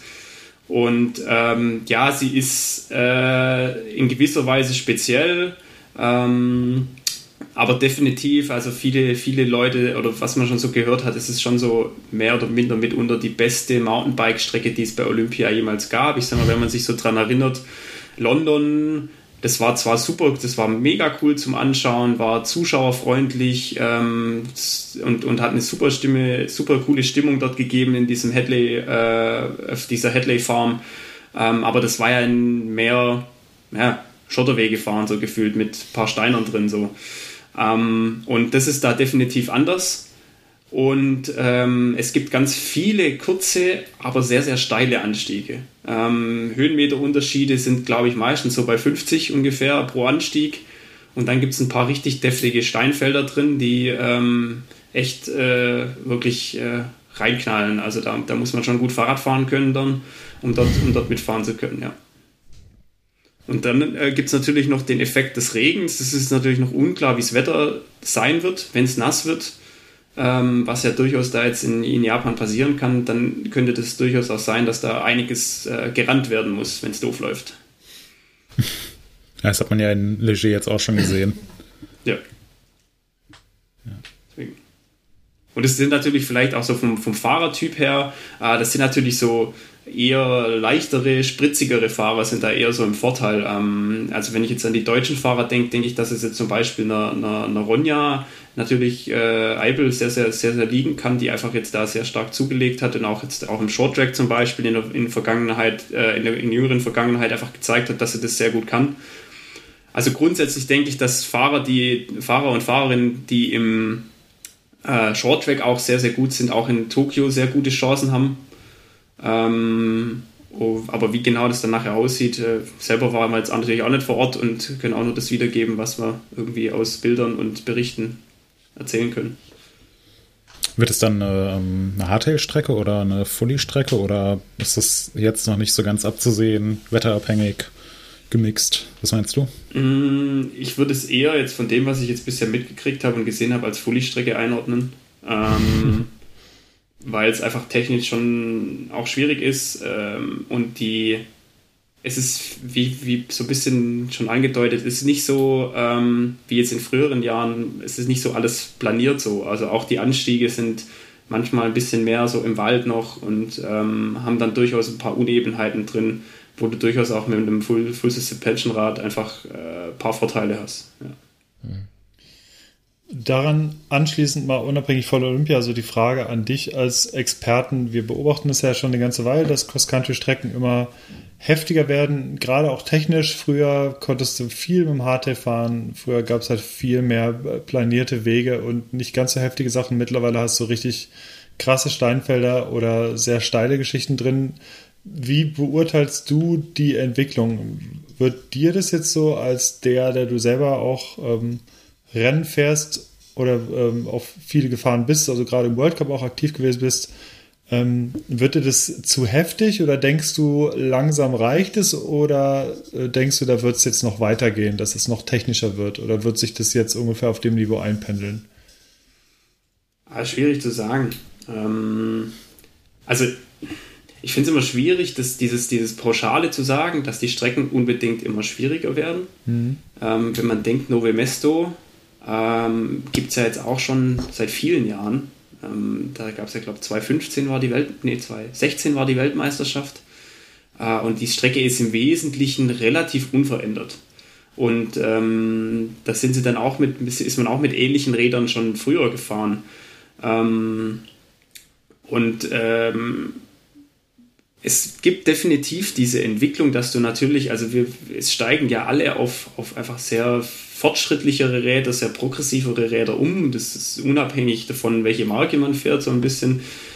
Ähm, ich glaube eher, dass nicht die, die Strecken so, also die Strecken werden schon ein bisschen schwieriger, aber ich glaube eher, dass die Art und Weise, wie gefahren wird und dass halt vor allen Dingen bergab schneller gefahren wird. Einfach der Punkt ist, wieso es dann, wieso jeder glaubt, dass es äh, dass es viel schwerer oder viel schnell, also dass es viel schwerer wird, weil okay. ähm, das nicht unbedingt, glaube ich, nur von der reinen Strecke, also ich, ich würde, glaube ich, auf vielen Strecken mit einem Hardtail noch irgendwie zurechtkommen, aber ich würde halt den Berg halt irgendwie gucken, dass ich runterkomme. Und das war früher mehr so der Fall. Also, wenn ich so dran denke, es gab ja mal früher den Weltcup in Pietermaritzburg in Südafrika, da gab es so ein, auch so ein ganz so ein Steinfeld, wo ganz viele Leute drüber gestritten haben wo ich behaupte, also wo, wo die Leute auch mit dem Hardtail drüber gefahren sind. Und wenn du jetzt heutzutage halt da mit einem, mit einem modernen Fully drüber fahren würdest, da, da würden wahrscheinlich 90 Prozent des Fahrerfelds würden drüber lachen. So. ähm, einfach weil das, weil das Material mehr hergibt. Und ähm, ich glaube, diese Kombination aus ein bisschen schwieriger und äh, fortschrittlichere Räder, die einfach mehr, mehr Möglichkeiten bieten, mehr Federweg haben, die ergeben so diese, diese, diese ganze Entwicklung. Mhm. Ja, das finde ich interessant, weil im Downhill, ähm, den Weltcup verfolge ich jetzt vor Ort seit äh, 2013, 2014, also jetzt auch schon ein paar Jährchen und irgendwie in jedem, in jedem Jahr, in jeder Saison heißt es dann, oh, es, es wird von Jahr zu Jahr krasser, es wird von Jahr zu Jahr heftiger und vor allem so, es, äh, es kommen immer mehr Leute für einen Sieg in Frage, also so bisschen wie äh, die Breite an der Spitze ist dichter geworden, was ja schon ein Widerspruch in sich ist. Satz. ja, und ähm, das finde ich, äh, finde ich einfach eine interessante Entwicklung. Also alle sagen, es wird immer heftiger, immer schneller, immer, immer umkämpfter, aber vielleicht, wenn wir uns jetzt einfach nochmal ins Jahr 2013, 2014 zurückbeamen, dann würden die Leute wahrscheinlich auch sagen, dass es einfach eine sehr große Konkurrenz gibt und es sehr, sehr schwer ist, einen Weltcup zu gewinnen. Vielleicht ist es mit den mit den Strecken äh, im Downhill und auch im Cross Country da ein Stück weit ähnlich. Könnte schon sein, ja. Also dieses, ich glaube, dieses grundsätzlich, dass wir diesen, dass die Strecken immer schwerer werden, das wirst du wahrscheinlich immer so ein bisschen hören und ist natürlich auch irgendwie klar. Also wenn ich, wenn ich potentere Fahrräder habe, die einfach mehr, mehr Möglichkeiten bieten, dann ist es ja auch irgendwie klar, dass die Strecken sich zwangsläufig ein bisschen anpassen. Ähm, Und, aber dass es dann dadurch unbedingt jetzt krass viel schwerer wird oder dass es, dass es anders wird, würde ich jetzt aus meiner Erfahrung jetzt so quasi auch, was ich, was ich über die Rennstrecken so mitgekriegt habe, nicht so, also ist, ist überschaubar. Also, ja. Ja, und je, je schneller man fährt, desto schwieriger wird es natürlich auch. Definitiv, definitiv. Ja, wurde es gerade schon angesprochen hast mit dem Federweg, dass wenn man sich jetzt mal die aktuellen Räder anguckt, wir, es gibt da schon so einen leichten Switch hin dazu, dass je nach Strecke einige Fahrerinnen und Fahrer auf äh, Variostützen wechseln, die teilweise extra ähm, einen relativ kurzen Verstellweg haben, nicht allzu schwer sind. Und jetzt ist ja kürzlich, das hatten wir auch schon ähm, viel besprochen, das Rad hier in, ich glaube, der vorletzten Folge, ist ja das Scott Spark rausgekommen, was als World Cup Rad auch standardmäßig mit 120 mm Federweg ausgestattet ist. Ähm, und äh, insgesamt noch einer progressiven Geometrie, ähm, bisschen flacher, bisschen flacher Lenkwinkel. Ähm, ist, ist das wirklich, ist das diese Zukunft, die du schon angesprochen hast, dass einfach jetzt auch der Fokus definitiv darauf gelegt wird, dass bergab auch schneller gefahren wird? Wird man in Zukunft mehr ähm, Cross-Country-Fullies auch mit 120 mm zum Beispiel sehen? Ich denke schon, ja. Ähm, also ich würde es nicht unbedingt nur auf diese, diese Geometrie-Schiene mhm. ähm, abdrücken, so ein bisschen, sondern es hat einfach, es sind ein bisschen mehrere Faktoren. Es gab eine Zeit lang, das sind, ja, ich würde sagen, vor zwei, zwei Jahren oder so, sind schon relativ viele mal auf 120 mm umgestiegen oder einfach auf Mehrfederweg. Ähm, unabhängig davon, dass sich diese, dieser Geometrietrend, der jetzt mit äh, angefangen mit dem, mit dem Vorgängermodell eigentlich von dem, von dem jetzigen Spark und äh, dann mit dem, mit dem BMC, BMC Four-Stroke äh, dann weiterging, dieses, dieses immer länger und flacher, ähm, hat natürlich schon auch einen, einen Effekt, der dann dazukommt. Ähm, die, man merkt, wenn man, also ich bin jetzt in der Vergangenheit viele von diesen Rädern ja gefahren und, und ähm, man merkt es natürlich schon. Also mit den Rädern kann, kann ich Dinge machen, die ich äh, früher nicht machen wollen würde, äh, gewollt, also mach, gemacht hätte.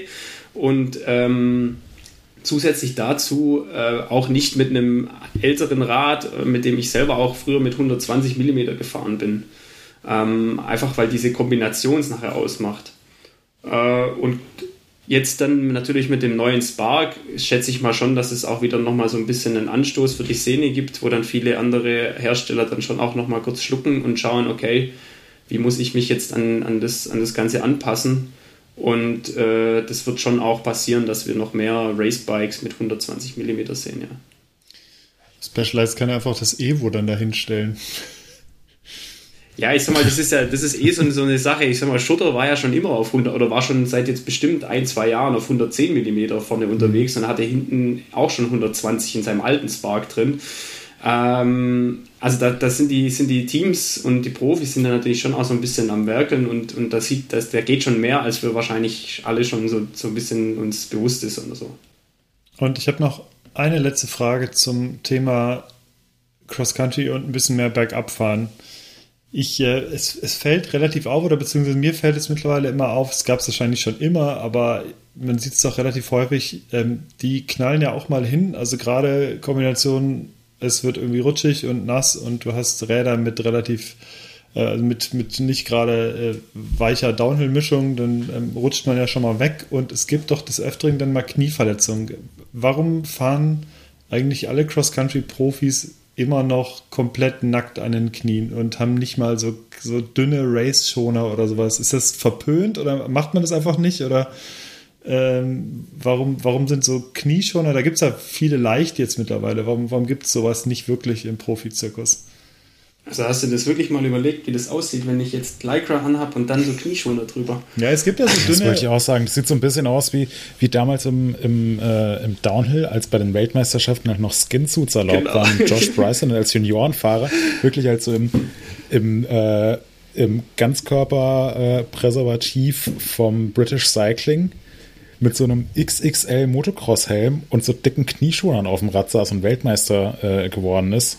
Ja. Und man jetzt bei den Bildern denkt, hm, vielleicht sind andere Klamotten. Ja, andere Klamotten oder den Rest der Saison nicht fahren können, weil das Knie durch ist. Also ich, nee, weiß ich, nicht. Ich meine ja gar ähm, nicht so dicke Schoner. Ich meine, es gibt ja schon so, so ähm, äh, Protektoren, die mehr so dünne oder sehr, sehr flache ähm, Schlauchkonstruktionen sind. Also habe ich, haben wir jetzt zum Beispiel irgendwie, habe ich jetzt gerade auch hier, ähm, kommt demnächst noch in einem anderen Artikel zur Sprache, die ja sehr dünn und unauffällig sind. Aber ist es tatsächlich dann eher so diese, die Optik und gegebenenfalls, ähm, ja, wahrscheinlich ist es dann die Optik, oder? Und nicht gute Bewegung, oder?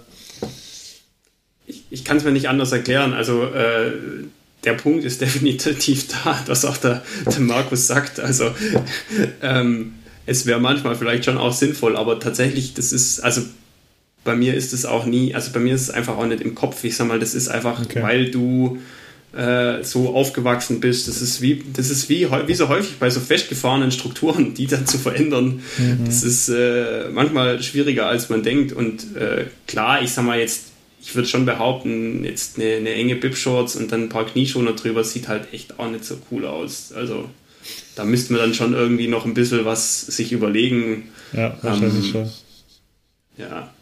Ich weiß nicht, ob es dann irgendwie Bewegungsfreiheit ja. und so gibt es ja vielleicht auch noch so Argumente. Ja, das, das, könnte ich mir tatsächlich auch vorstellen. Also wenn du halt eine Stunde, anderthalb Stunden so fast im maximalen Pulsbereich am, ja. am Keulen bist, ähm, dass dann Knieschoner halt oder müssen ja gar keine Schoner sein, sondern eher so Sleeves, dass die nicht so 100% perfekt für die für die Durchblutung der Beine, sondern wenn du dann deswegen irgendwie einen Wadenkrampf bekommst, dann ja, freust dich über schöne Knie, aber bist traurig wegen schlechten Rennergebnissen. Ich, äh, ich erinnere mich ja, auch noch, dass es, dass es damals ein, äh, doch einen kleinen Aufschrei gab, als Manuel Fumic das erste Mal mit Baggy Pants dann auf einem, äh, oder so Baggy Shorts auf einem äh, Cross-Country-Rennen am Start war und äh, als einziger mit ganz vielen Lycra-Jungs da stand. Ja, genau, aber vielleicht dazu halt einfach noch, äh, er ist ja wieder weggegangen von den, mhm. von den, äh, von den Bib-Shorts, äh, nee, von den, von den, äh, von, von den klassischen Shorts, äh, weil er einfach gemerkt hat, dass es, dass es ihn zu sehr einschränkt und dass es halt dann doch auch so aerodynamische Nachteile gibt und mhm. so.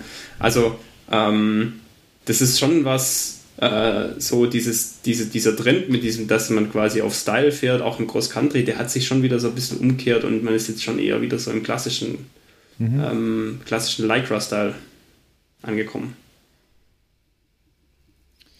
Ja, da bleibt für Downhill nur zu hoffen, dass es auch wieder bald den klassischen Lycra-Style endlich gibt und man sich wieder auf die Wurzeln ja, von 2006 also das, sind. Ja, das wurde ja tatsächlich auch äh, relativ intensiv diskutiert mhm. im Downhill. Da gab es ja ganz viele Jahre einfach ähm, den Ansatz, du darfst Lycra tragen und dann machst du das auch, weil das bietet das kann niemand bestreiten, das bietet einen Vorteil ähm, aerodynamisch, gerade auf Strecken, die sehr, sehr schnell sind. Ähm, ben Cathro ist damals mit äh, komplett Lycra-Outfit in Fort William auf, ich müsste nachschauen, aber er ist auf jeden Fall äh, weit nach vorne gefahren. Ich weiß nicht, ob es für die Top 10 gereicht hat, aber äh, für die Top 20 hat es gereicht und ähm, ist damals halt, hat das Regelwerk bis zum Maximum ausgereizt und ist in einer Zeit, wo schon ähm, wo viele schon auf coolere Klamotten umgestiegen sind, also auf Baggy-Klamotten, ist halt damit sehr, sehr weit nach vorne gefahren. Ähm, und bei Weltmeisterschaften war es dann halt auch immer noch erlaubt.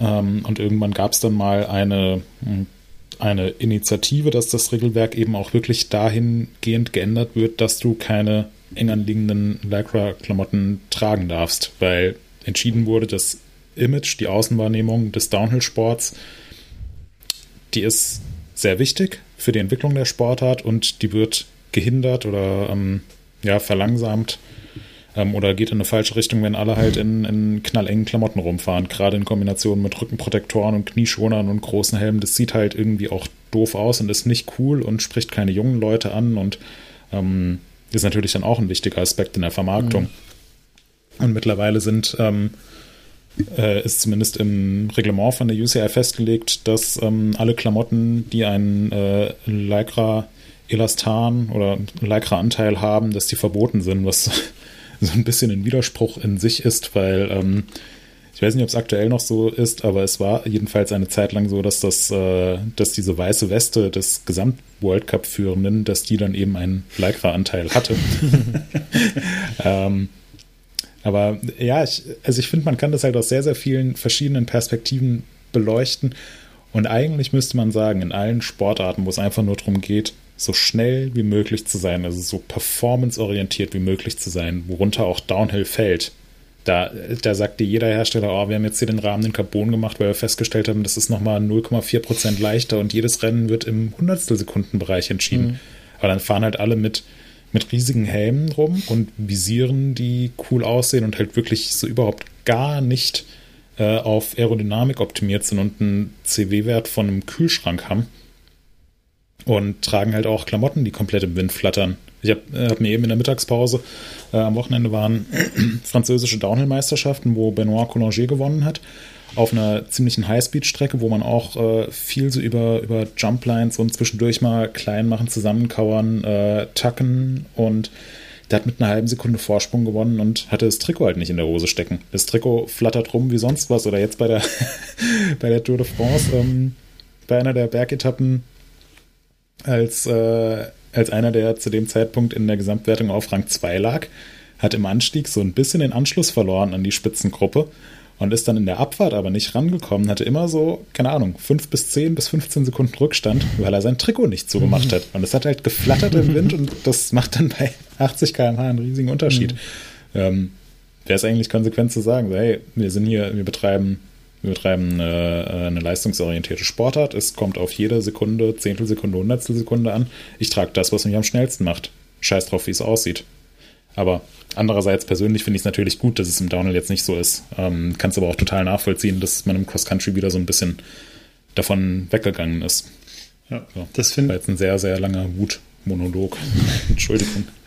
Das finde ich tatsächlich bei, ähm, jetzt bei, einer, bei anderen Sportarten finde ich das auch so krass, die beispielsweise so die Freestyle Snowboarder, die dann, also die, die Slopestyle Snowboarder zum Beispiel, die könnten sicherlich, oder ich glaube in der, in der Halfpipe ist es dann auch so, ähm, die könnten sicherlich noch Klamotten anhaben, die für äh, Spins und sonstige Drehungen und so wahrscheinlich noch viel effektiver wären, haben aber trotzdem einfach immer so ein, also gefühlt immer so ein Pulli bis zu den Knien an und eine sehr baggy sitzende Hose und das, ich finde, es sieht ganz oft ähm, gar nicht so wirklich ähm, sportiv aus, wenn ich mir so andere Turner halt angucke.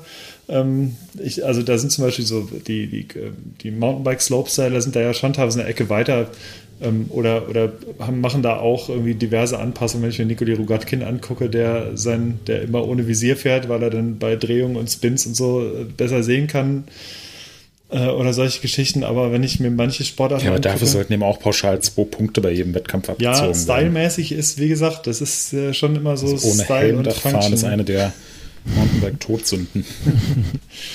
ja, aber dafür scheint es für ihn zu ähm, funktionieren. Ja, das stimmt. Der kann das schon ganz gut.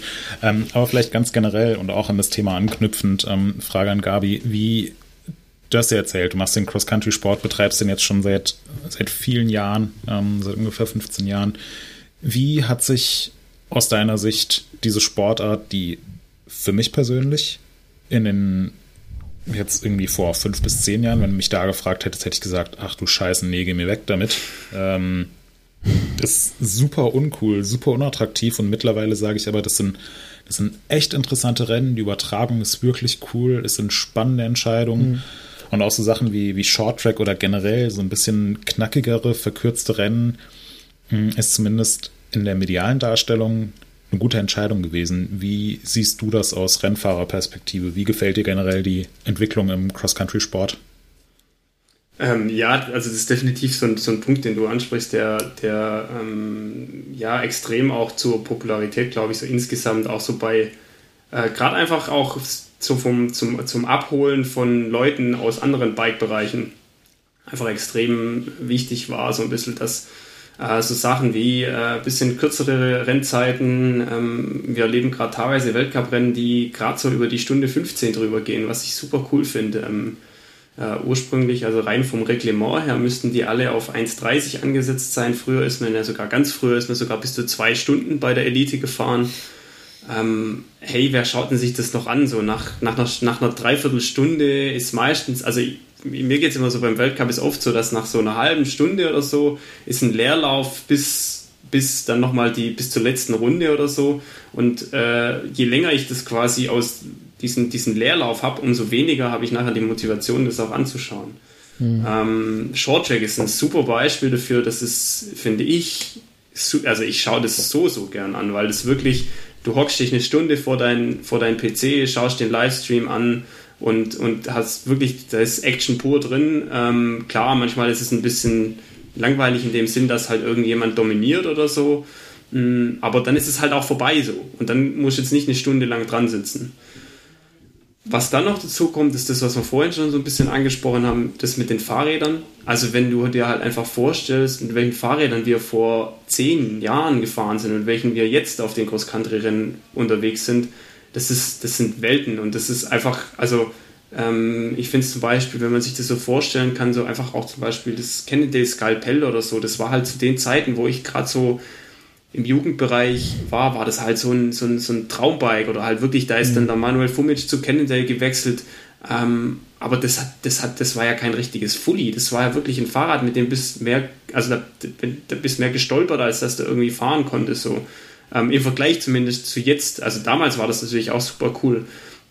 Aber was du mit den Dingern jetzt machen kannst, das ist brutal. Also ich, ich, kann, ich kann hier äh, mit, mit, den, mit den Rädern, die wir im Test haben, da kann ich, kann ich in den Bikepark gehen und habe hab so unfassbar viel Spaß damit. Klar wird es auf Dauer, werde ich schnell müde. Ähm, aber das ist, das ist so unglaublich und das macht, hat einen unglaublichen Einfluss auf die, auf die Cross-Country-Szene insgesamt.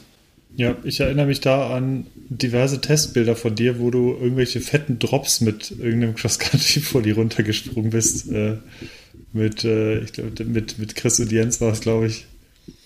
Ja, das war damals Down Country Bike mit 120 mm, das ja. ist dann nochmal was anderes, aber das sehen wir jetzt, also wahrscheinlich, wenn ich jetzt auf dem Track Top Fuel sitze und jetzt dann auf das neue Scott, ähm, wenn wir das mal zum, wenn wir das zum Testen dann nochmal ähm, irgendwann mal bekommen werden, wahrscheinlich, dann äh, bin ich mal gespannt, weil das, ich glaube, dass es genau so auch sein wird und selbst mit 100 mm Federweg, wir hatten ja das, ähm, ob wer Eus äh, im, im Winter im Test. Äh, davor hatten wir unseren Cross-Country-Vergleichstest.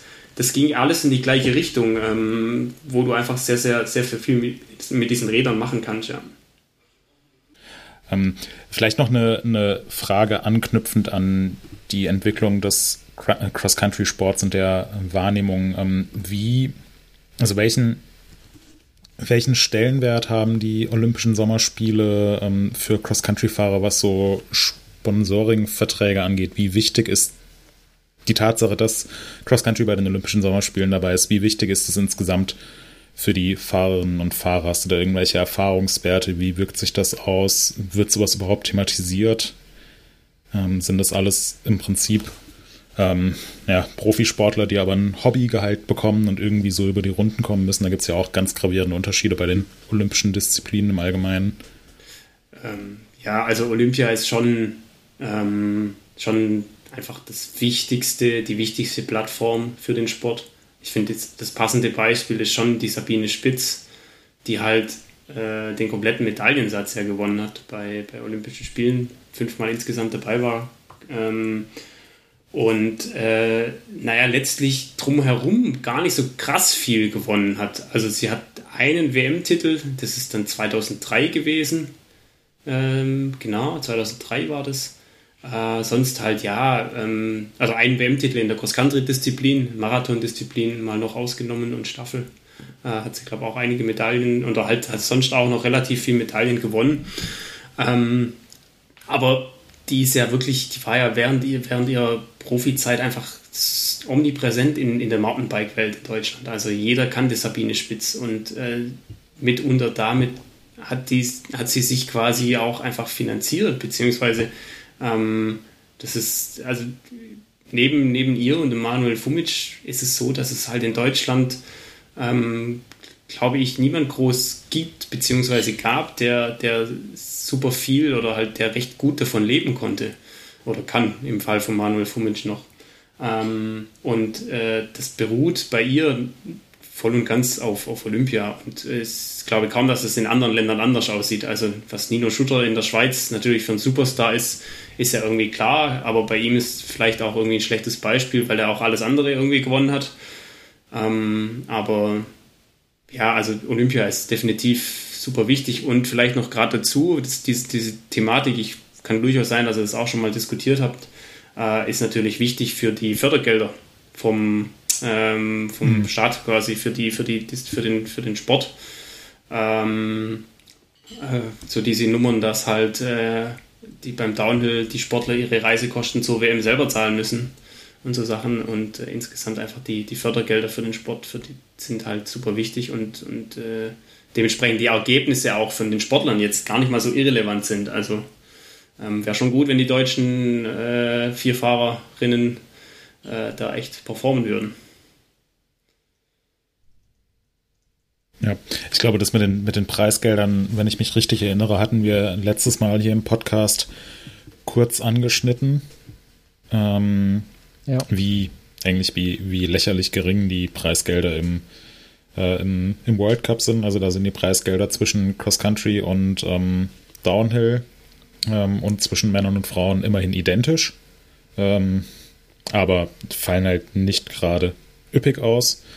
Ähm, also sind sie übers Wochenende verteilt, ähm, je Disziplin um die 10.000 Euro, die sich dann auf die Top 10 ungefähr austeilen. Und in der Enduro World Series, ähm, da gab es vor ein paar Jahren, als Richie Root in Finale Ligure gewonnen hat, hat er glaub, 250 Euro bekommen. Dafür, dass, also ist halt einfach total absurd, steht in keinerlei Verhältnis zu dem, was, was sie da alle riskieren.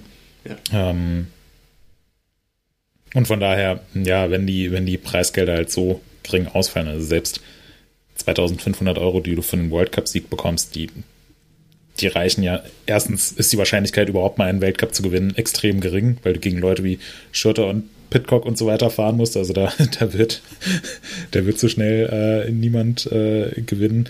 Und dann musst du ja auch so irgendwie über die Runden kommen. Und du kannst dich ja nicht finanzieren, indem du drei Weltcups gewinnst und dann mit 7500 Euro durchs, durchs Jahr kommst. Ähm, deswegen, ja, stelle ich es mir auch so vor, dass da die die, ähm, also gerade um Sponsoren außerhalb der Mountainbike-Branche reinzuziehen, dass dann so Events wie die Olympischen Sommerspiele einfach extrem wichtig sind und eigentlich der, der Türöffner sind und dann Sponsoringverträge mit Autoherstellern und Versicherungen und dem ganzen Kram irgendwie zu bekommen. Ja. Deswegen drücken wir mal die Daumen, auch was das Thema Fördergelder angeht, ist auch nochmal sehr, sehr komplex und haben viele nicht auf dem Schirm und ähm, scheint aber auch ein Thema zu sein, was ja, wo die, wo die Realität leider sehr von den Wunschvorstellungen oder dem Ideal abweicht. Mal schauen, wie sich das jetzt in den kommenden Jahren entwickelt wird. Und da scheinen die, die Rennen am Montag und Dienstag ja auch ähm, zumindest national einen Einfluss drauf zu haben. Definitiv, also da hängt sehr viel dran. Ähm, die Jahre zuvor war es halt immer ähm, das große Glück, dass die, die Sabine Spitz halt sehr, sehr gut performt hat bei Olympischen Spielen. Äh, und dementsprechend auch einfach dem Mountainbikesport insgesamt in Deutschland, glaube ich, immer einen sehr, sehr guten Push gegeben hat. Also was, was insgesamt, was wir, was wir dem im Cross-Country-Sport letztlich der Sabine Spitze in Deutschland zu verdanken haben, ist, ist immens. Ähm, und äh, dementsprechend auch äh, jetzt super spannend, was, was, die, was die jetzt dann, die vier, da in Tokio, beziehungsweise sind ja nicht direkt in Tokio, sondern ähm, Isu 140 Kilometer südwestlich davon ähm, hinbringen. Hm. Ähm, wissen wir denn, ob das live übertragen wird im Fernsehen bei uns? Ähm, ob es tatsächlich live nachher im Fernsehen quasi kommt, hm. das ähm, bin ich mir jetzt aktuell gar nicht sicher. Ich habe bei der ARD ähm, gerade mal geguckt, ich habe es nicht gefunden in der Liste der Livestreams für nächste Woche. Eurosport also Livestream müsste ein, ja. Definitiv aber dabei sein. Also ein Livestream ist, ist von ARD äh, und beziehungsweise von den öffentlich-rechtlichen schon okay. angekündigt, beziehungsweise da hat er, da habe ich vom Tobi habe ich die Information auf okay. jeden Fall. Ähm, für die Shownotes, also die Episode kommt ja vor, vor Montag raus in den Shownotes. Wenn es was gibt, wenn wir was rausgefunden haben, äh, die Links sind da, könnt ihr direkt äh, reinklicken und schauen. Wir werden auch, also wir werden ja auch äh, jetzt dann nochmal ein bisschen Vollgas geben, so von der Berichterstattung her. Jetzt geht es nochmal richtig äh, ein bisschen näher ran. Ähm, gibt dann auch Livestream-Ankündigung, wie gewohnt äh, Super. Beim, beim Weltcup. Perfekt. Ich habe äh, ich habe gerade, ich habe es auch gerade kurz gegoogelt und mir ist nur eine komplette kuriose Schlagzeile hier aufgefallen, gerade die jetzt nichts mit Mountainbiken zu tun hat, aber ich wollte sie ganz kurz hier vorlesen. Und zwar zu großes Olympiateam, sechs polnische Schwimmer heimgeschickt. Nein.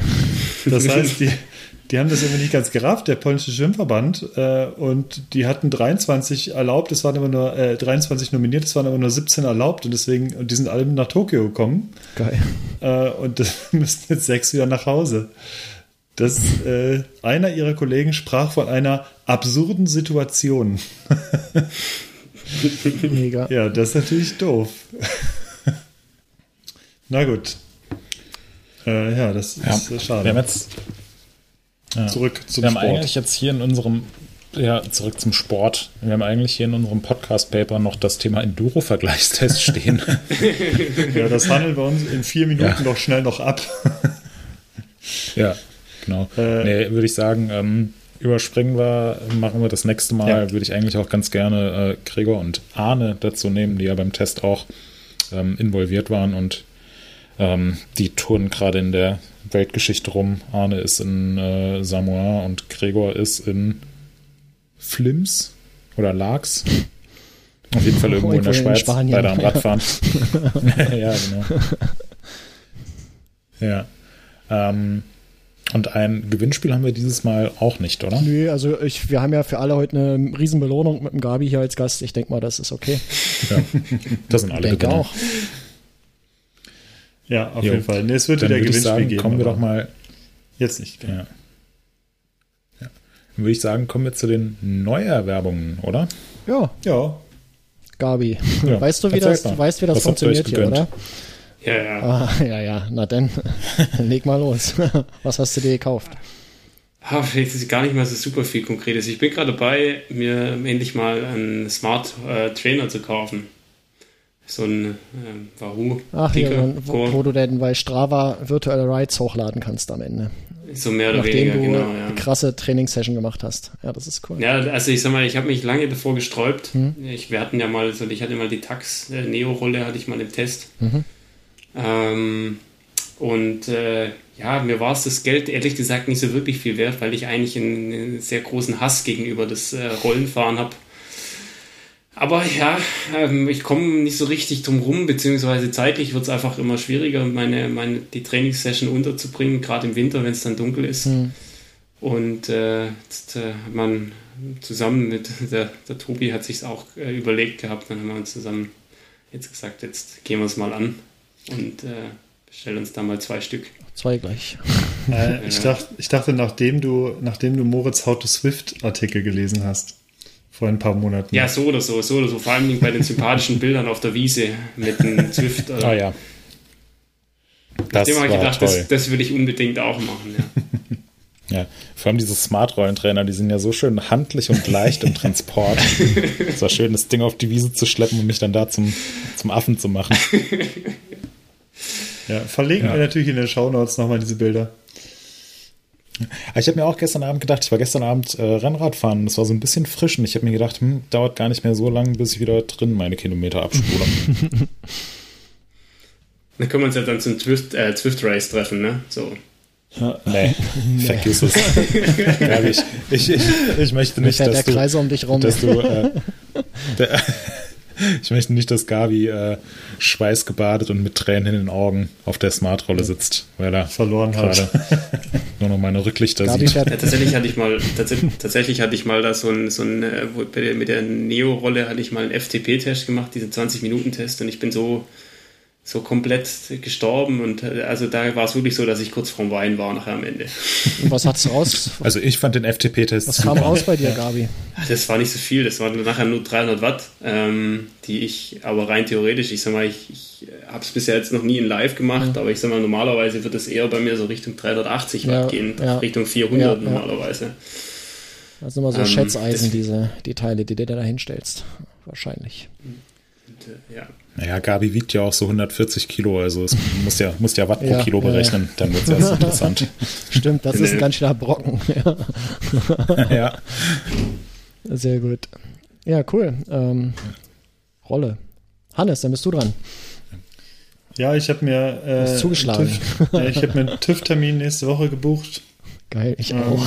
Hauptuntersuchung ja, steht gleich, an. Hatten wir das nicht vor zwei Jahren schon mal, sag Ja, das kann gut sein, ja. Ich guck mal nach, sehr geil. Äh, also bis August muss das durch sein. Ich habe noch so, ich habe bis, ich habe doch noch ein, zwei größere Fahrten und äh, das ist gar nicht so schlecht, weil die Inspektion steht auch dann zeitgleich an. Ähm, und dann habe ich mir einen, es gab im, äh, da ist wieder der Lidl, ähm, ich habe mir, da gibt es gerade irgendwie Golfausrüstung und da gab es einen wunderbaren, riesengroßen Golfschirm und ähm, ich bin ja recht groß und ähm, da habe ich mir dann einfach diesen großen Regen- bzw. Sonnenschirm aus dem Golfsport gekauft und äh, da freue ich mich fast schon auf den Herbst, wenn man dann entspannt äh, überdacht, ähm, ja, man hat wie so ein Carport dann über einem eigentlich, so von der Größe her so ungefähr und äh, da kommen dann, passen dann alle drunter, deswegen habe ich einen, einen schönen großen Schirm mir gekauft und äh, ja, das, äh, das Highlight in meiner Kaufsliste sind eigentlich die Espresso-Bohnen. Wieder die Bohnen von Mocambo als Empfehlung von Rico, hatte ich glaube ich schon mal irgendwann erwähnt. Ähm, die letzten Mocambo-Bohnen waren jetzt äh, wegpulverisiert und jetzt habe ich äh, die Fairtrade Bio Mocambo-Bohnen geholt und äh, die sind sehr lecker. Haben wir ich äh, vorgestern, glaube ich, den ersten Kaffee mitgetrunken. Hm, Kaffee, soll ich mir auch mal gleich mal machen. Mhm. Sehr, sehr gut. Moritz, du hast eine, etwas Besonderes gekauft. Ja, äh, ich fahre nächste Woche in Urlaub und will da auch ein bisschen, ähm, will auch ein bisschen Rennrad oder Gravel fahren, also Fahrrad fahren. Und weil ich aber ähm, jetzt schon die Befürchtung habe, dann äh, mit plattem Reifen irgendwo in Frankreich rumzustehen und kein Wort Französisch zu sprechen, hm, lege ich mir gerade so ein bisschen äh, Ersatzkram zu und habe mir dafür auch eine praktische Lenkertasche gekauft ähm, von Roadrunner, den Burrito Supreme, wurde mir empfohlen. Ähm, Burrito. Und Geiler Name. Ja, ich bin, ich bin erstens äh, sehr gespannt, äh, wie das Ding ist, und zweitens bin ich sehr gespannt, ob das Teil noch rechtzeitig ankommt. Äh, ich habe es nämlich ähm, die sind, sind immer super schnell vergriffen. Und ich habe jetzt noch einen Laden in Rotterdam gefunden, wo ich es bestellt habe. Und ähm, habe jetzt äh, heute Morgen die Versandbestätigung bekommen. Ähm, und geliefert wird es aus Riga. Hm. Was äh, ja also Lettland und Niederlande sind äh, jetzt auch nicht direkt nebeneinander. Und verschickt wird es von Sia Bungi Bungi. also ich bin mega gespannt, ob es ankommt, wann es ankommt und was da ankommt. Ähm, ich werde berichten, wenn es wirklich eine Lenkertasche ist. Ich glaube noch nicht dran. Gut. Alles gut. Ja. Sehr schön. Genau. Ähm, ja, ich habe jo. mir gekauft. ich habe mir einen Hobel gekauft. ähm, irgendwo muss ein Irgendwo muss ein Schiff mit Containern aus Asien angekommen sein. Äh, ich habe mir einen Metall-Doppelhobel gekauft, eine Nummer 4. Ähm, Gibt es in verschiedenen Ausführungen. Von ganz kleinen Einhandhobel äh, bis hoch zu äh, super langen Raubänken. Die sind so durchnummeriert. Und ich habe in der Mitte angefangen bei der 5 und arbeite mich jetzt immer nach oben und nach unten so durch, bis ich, bis ich alles habe. Ähm, ist einfach geil. Und dann äh, habe ich noch Geld ausgegeben äh, für einen Kaminofen, den wir uns ins Wohnzimmer stellen. Jetzt nach ein paar Jahren, in denen wir hier in diesem Haus wohnen, haben wir es immer noch nicht geschafft, mal einen Ofen an den Schornstein anzuschließen. Und das wollte ich jetzt für diesen Winter machen. Und der steht jetzt nach unten so im Wohnzimmer mitten im Raum. Ähm, ist äh, relativ schwer mit fünf, äh, ein bisschen was über fünf Zentnern. Ähm, werde mich jetzt mal die, die Tage irgendwann kümmern, den anzuschließen und dann kann der Winter kommen. Dann wird da geheizt. Ähm, sehr cooles Teil. Jo, ähm, ich habe was vergessen. Ja, da, dann darfst du. Ich habe mir noch was gekauft. Ja. Und zwar gab es ein äh, fettes Angebot letztens für diverse PlayStation-Spiele und ich habe mir Need for Speed Heat gekauft. Das mhm. ist so anderthalb Jahre, glaube ich, her.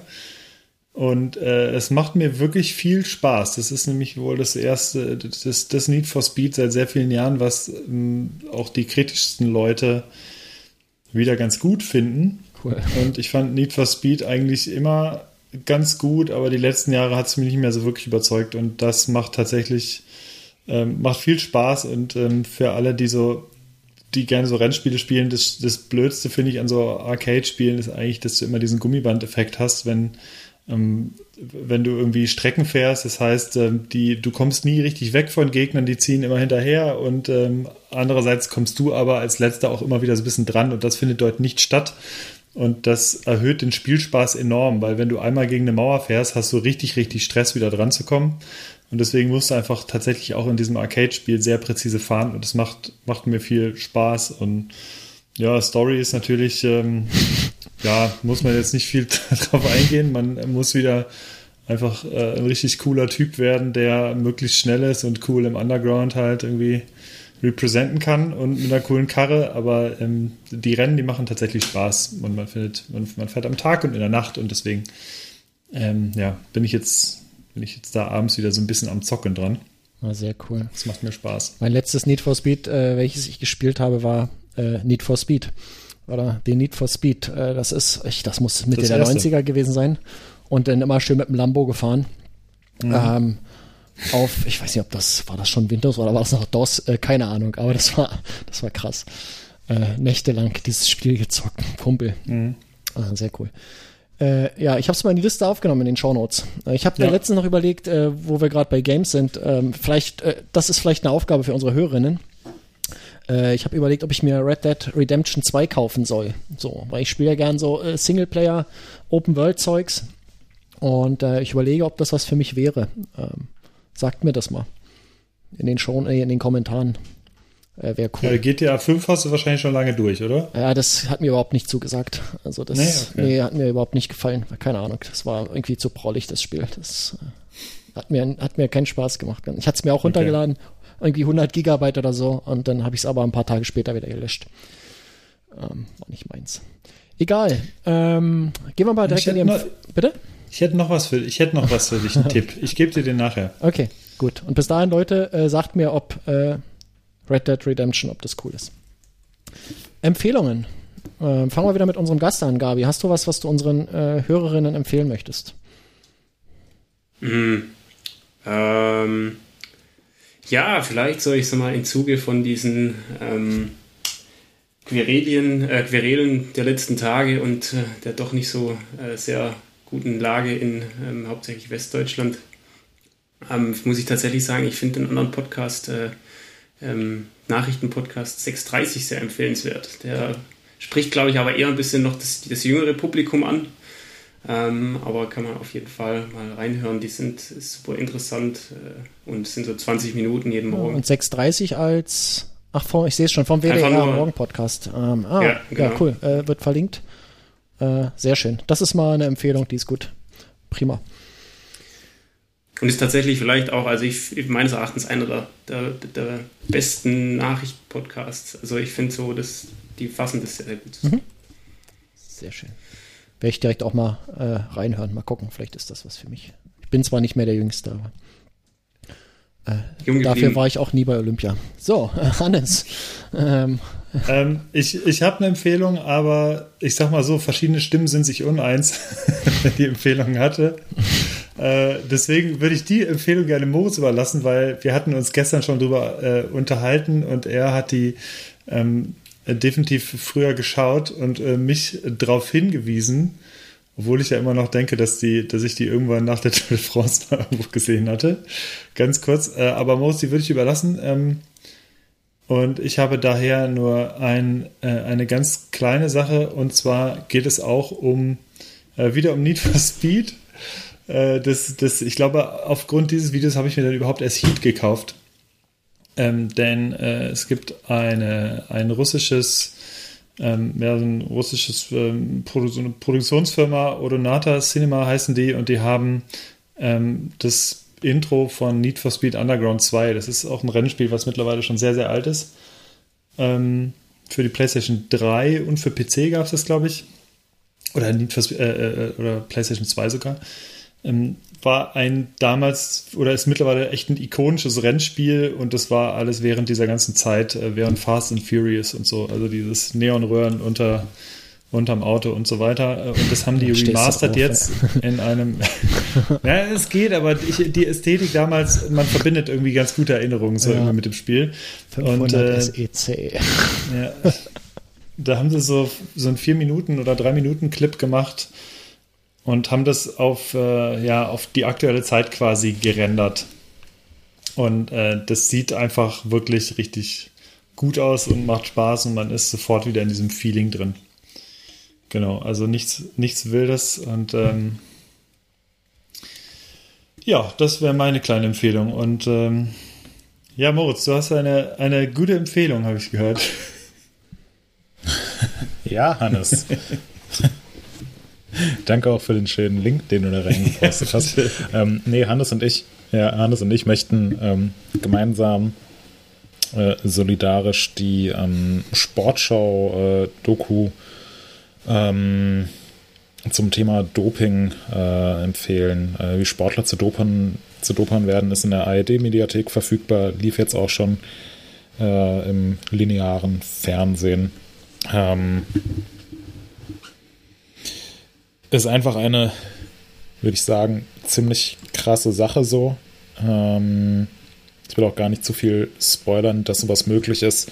Ähm, war wohl auch schon länger bekannt, aber jetzt ist es sozusagen auch durch ein Experiment belegt, denn es hat, es könnte potenziell ziemlich ähm, gravierende Folgen auf den Profisport im Allgemeinen haben, die jetzt noch nicht abzusehen sind, aber ich würde jeden, jedem, äh, der sich mit dem Thema ja, Leistungssport, Wettkampf, ähm, potenziell auch Doping mal ein bisschen auseinandersetzen will, empfehlen, sich diese Doku anzuschauen. Und eigentlich wollte ich noch ein zweites, äh, nicht ganz so äh, bierernstes Video empfehlen ähm, von der Tour de France und dem äh, neuen Wheelie-Weltrekord von Max Walscheid. So ein äh, niederländischer ehemaliger Rennfahrer und mittlerweile äh, YouTuber gemacht hat, der die Fahrer der Tour de France dazu animiert hat, bei einer sehr bergigen Etappe nach Andorra äh, einen Wheelie-Wettbewerb zu machen. Aber wie ich jetzt gerade gelesen habe, ähm, hat der Tour de France-Veranstalter, äh, ähm, die ASO, ähm, mittlerweile alle YouTube-Videos von diesem Filmemacher, äh, Vlogger, gesperrt. Oh. Deswegen, ja. Krass. Weil die halten die Bildrechte mhm. daran und sind auch nicht daran interessiert, dass die Sportart irgendwie spaßig, cool, modern, jung, unterhaltsam dargestellt wird, sondern es soll ein knallhartes Rennen sein. Und ähm, bin ja, ich tatsächlich richtig Bilder, froh, das noch gesehen zu haben, ne? Ja, ich auch. Und Bilder, die halt nicht in dieses Narrativ passen, das hat man ja schon bei der Europameisterschaft gesehen, als da diese besoffenen Nieder äh, dänischen Fans eine Regenbogenflagge hochgehalten haben und fast aus dem Stadion geprügelt wurden. Sowas wollen ähm, große Organisationen nicht sehen. Das passt nicht. Hm, ja. Na toll. Schade. Deswegen kann ich es nicht empfehlen. Da lobe ich mir die Bilder mit den ähm, Pyro-Effekten ja. der englischen Fans. Ja, vielleicht Vielleicht könnte ich der UEFA und der ASO empfehlen, sich mal den Stock aus dem Allerwertesten zu ziehen. Das ist eine geile Empfehlung. Würde ich mich direkt anschließen. Ja. ja. Ähm, ich habe auch noch eine Sache. Ich hatte in der letzten Folge ja nichts, hatte aber gesagt, mir ist was eingefallen. Das wollte ich in dieser Folge machen, habe auch wieder vergessen, was das war. Ähm, deswegen habe ich jetzt irgendwas anderes aus dem aus dem äh, äh, Rabbit Hole von YouTube ähm, irgendwie bin ich drüber gestolpert, keine Ahnung wie über die Vorschlagsalgorithmus-Geschichte. Ähm, ist eine australische Firma, die machen so Metallzeugs, also die reparieren, weiß nicht, von irgendwelchen äh, Baggern, Hydraulikzylinder oder Antriebsräder von diesen großen äh, Dampern, die in den Minen rumfahren. Und es ist einfach nur Videos, die gehen, weiß nicht, halbe Stunde, dreiviertel Stunde ähm, da ist irgendwie eine riesen Drehbank und da ist Riesenmetall drauf, die drehen das und äh, schweißen das und verarbeiten das und es ist einfach geil zuzugucken. Und der Bonus ist, äh, sind Australier und wenn die quatschen, dann äh, reden die mit diesem australischen Akzent und ich finde den mega geil. Und deswegen möchte ich es heute empfehlen. Es ist total lustig. Ja, gut, ähm, dann sind wir durch. Dann müssen wir nur noch ganz kurz klären, äh, wie das Bier war. Äh, ich fange direkt an, weil ich sowieso gerade rede. Äh, das Slots Classic ähm, ist schmeckt wie Wasser. Ähm, da ist weder, da schmeckt man weder irgendwie großartig was Malziges raus, noch schmeckt man irgendwas, äh, was äh, äh, an Hopfen erinnert. Das ist einfach nur, es ist einfach nur Schal. Also mir hat das überhaupt nicht äh, gefallen. Also es schmeckt nicht so, dass man sagt, oh, das ist ja ekelhaft oder so, sondern es schmeckt halt einfach sehr neutral, um das mal so zu sagen.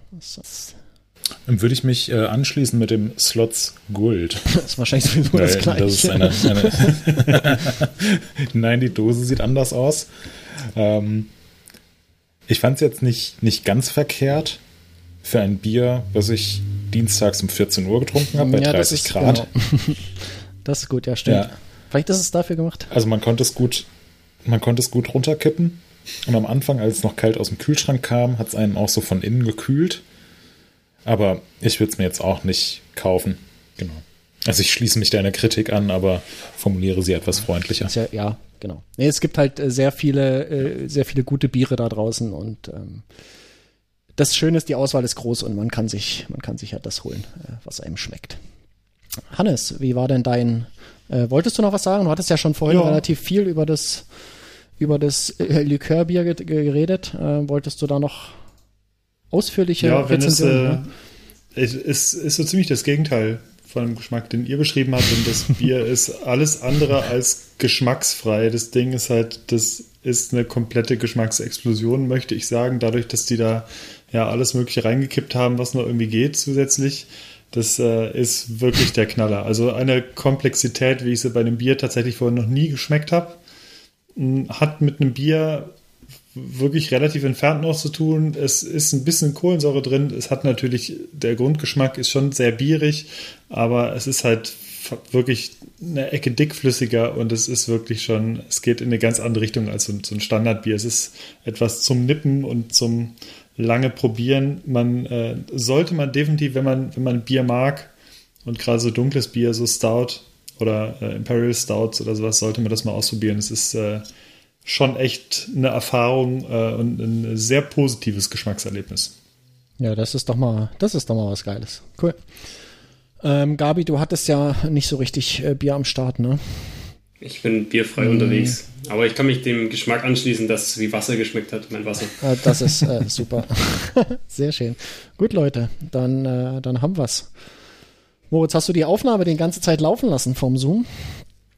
Ja, hast du, ja. Äh, dann ist da der Nachweis, dass ich hier total konzentriert die ganze Zeit in das Schnittprogramm geschaut habe und so weiter und die Pegel kontrolliert habe. Äh, das ist gut. Mhm. Ja. Gabi, vielen Dank an dich für deine Zeit und dass du mit der Expertise diesen Podcast bereichert hast. Und ja, ich äh, freue mich auf sehr viele coole Berichte zur, zur Olympia nächste Woche. Das ist jetzt schön, das, das, klingt, das klang jetzt gerade so richtig schön, wie wenn es vorformuliert für jeden Gast so hättest. Ja, ist das, ist es ist exakt auch. das Gleiche. Ja. Äh, ich sage genau den gleichen Text immer bei jedem Gast. Ja. ja das ist, Hannes ist eigentlich ein Roboter. Aber ja, freut nee, ich habe ja. gerade auch. Ich und das, und das, wär, Mensch, das klingt cool, aber jetzt wie abgelesen. Genau, und das wäre cool, wenn wir dich vielleicht demnächst wieder hier begrüßen dürften. Ja, ja auf nee, jeden Fall. also ist, ist auch ähm, ist, äh, ist völlig easy, gerne. Ähm, es ist, äh, sag mal, aktuell ist ein bisschen, ich sag mal, bei uns ist jetzt echt ein bisschen, Tobi und mir ist gerade ein bisschen, ich sag mal, insofern zäh, weil wir beide unitechnisch doch noch eingespannt sind. Hm. Und äh, das muss ja ehrlich sagen, Olympia kommt mir jetzt relativ, kommt uns beiden, glaube ich, relativ ungelegen, aber wir versuchen es jetzt halt irgendwie so reinzuschieben. Oh, die wollten das auch nicht, die wollten das nicht nochmal verschieben für euch, ne? Ja, aber wenn es dann, dann wieder entspannter wird, ist es natürlich super, super easy, auch von hm. der Zeit her. Also es ist halt, äh, bei uns sind dann halt einfach jetzt Tobi mit Masterarbeit, ich mit äh, Prüfungen in zwei Wochen und so. Und, mhm. ja. Aber so zwei Stündchen, das kriegen wir auf jeden Fall immer noch unter. Sehr gut. Sehr gut. Gut. Okay. Dann. Dann hätten wir das. Ist jetzt der Tom zufrieden mit seinem, hat er jetzt ein Bild bekommen, oder? Ja, müssen wir jetzt nee, noch was das, aufnehmen. Das müssen wir jetzt gleich noch machen. mit ihm gleich ausdiskutieren. Ja. ja. ja. In diesem Sinne, für unsere Hörer ist genau. jetzt aber hier Schluss und Hörerinnen. Und wir hören uns in zwei Wochen wieder, würde ich sagen. So ist es. Ja. Macht's gut. Genau. Also, schön war's mit euch. Ciao, ciao. Tschüss. Bis zum nächsten Mal. Tschüss.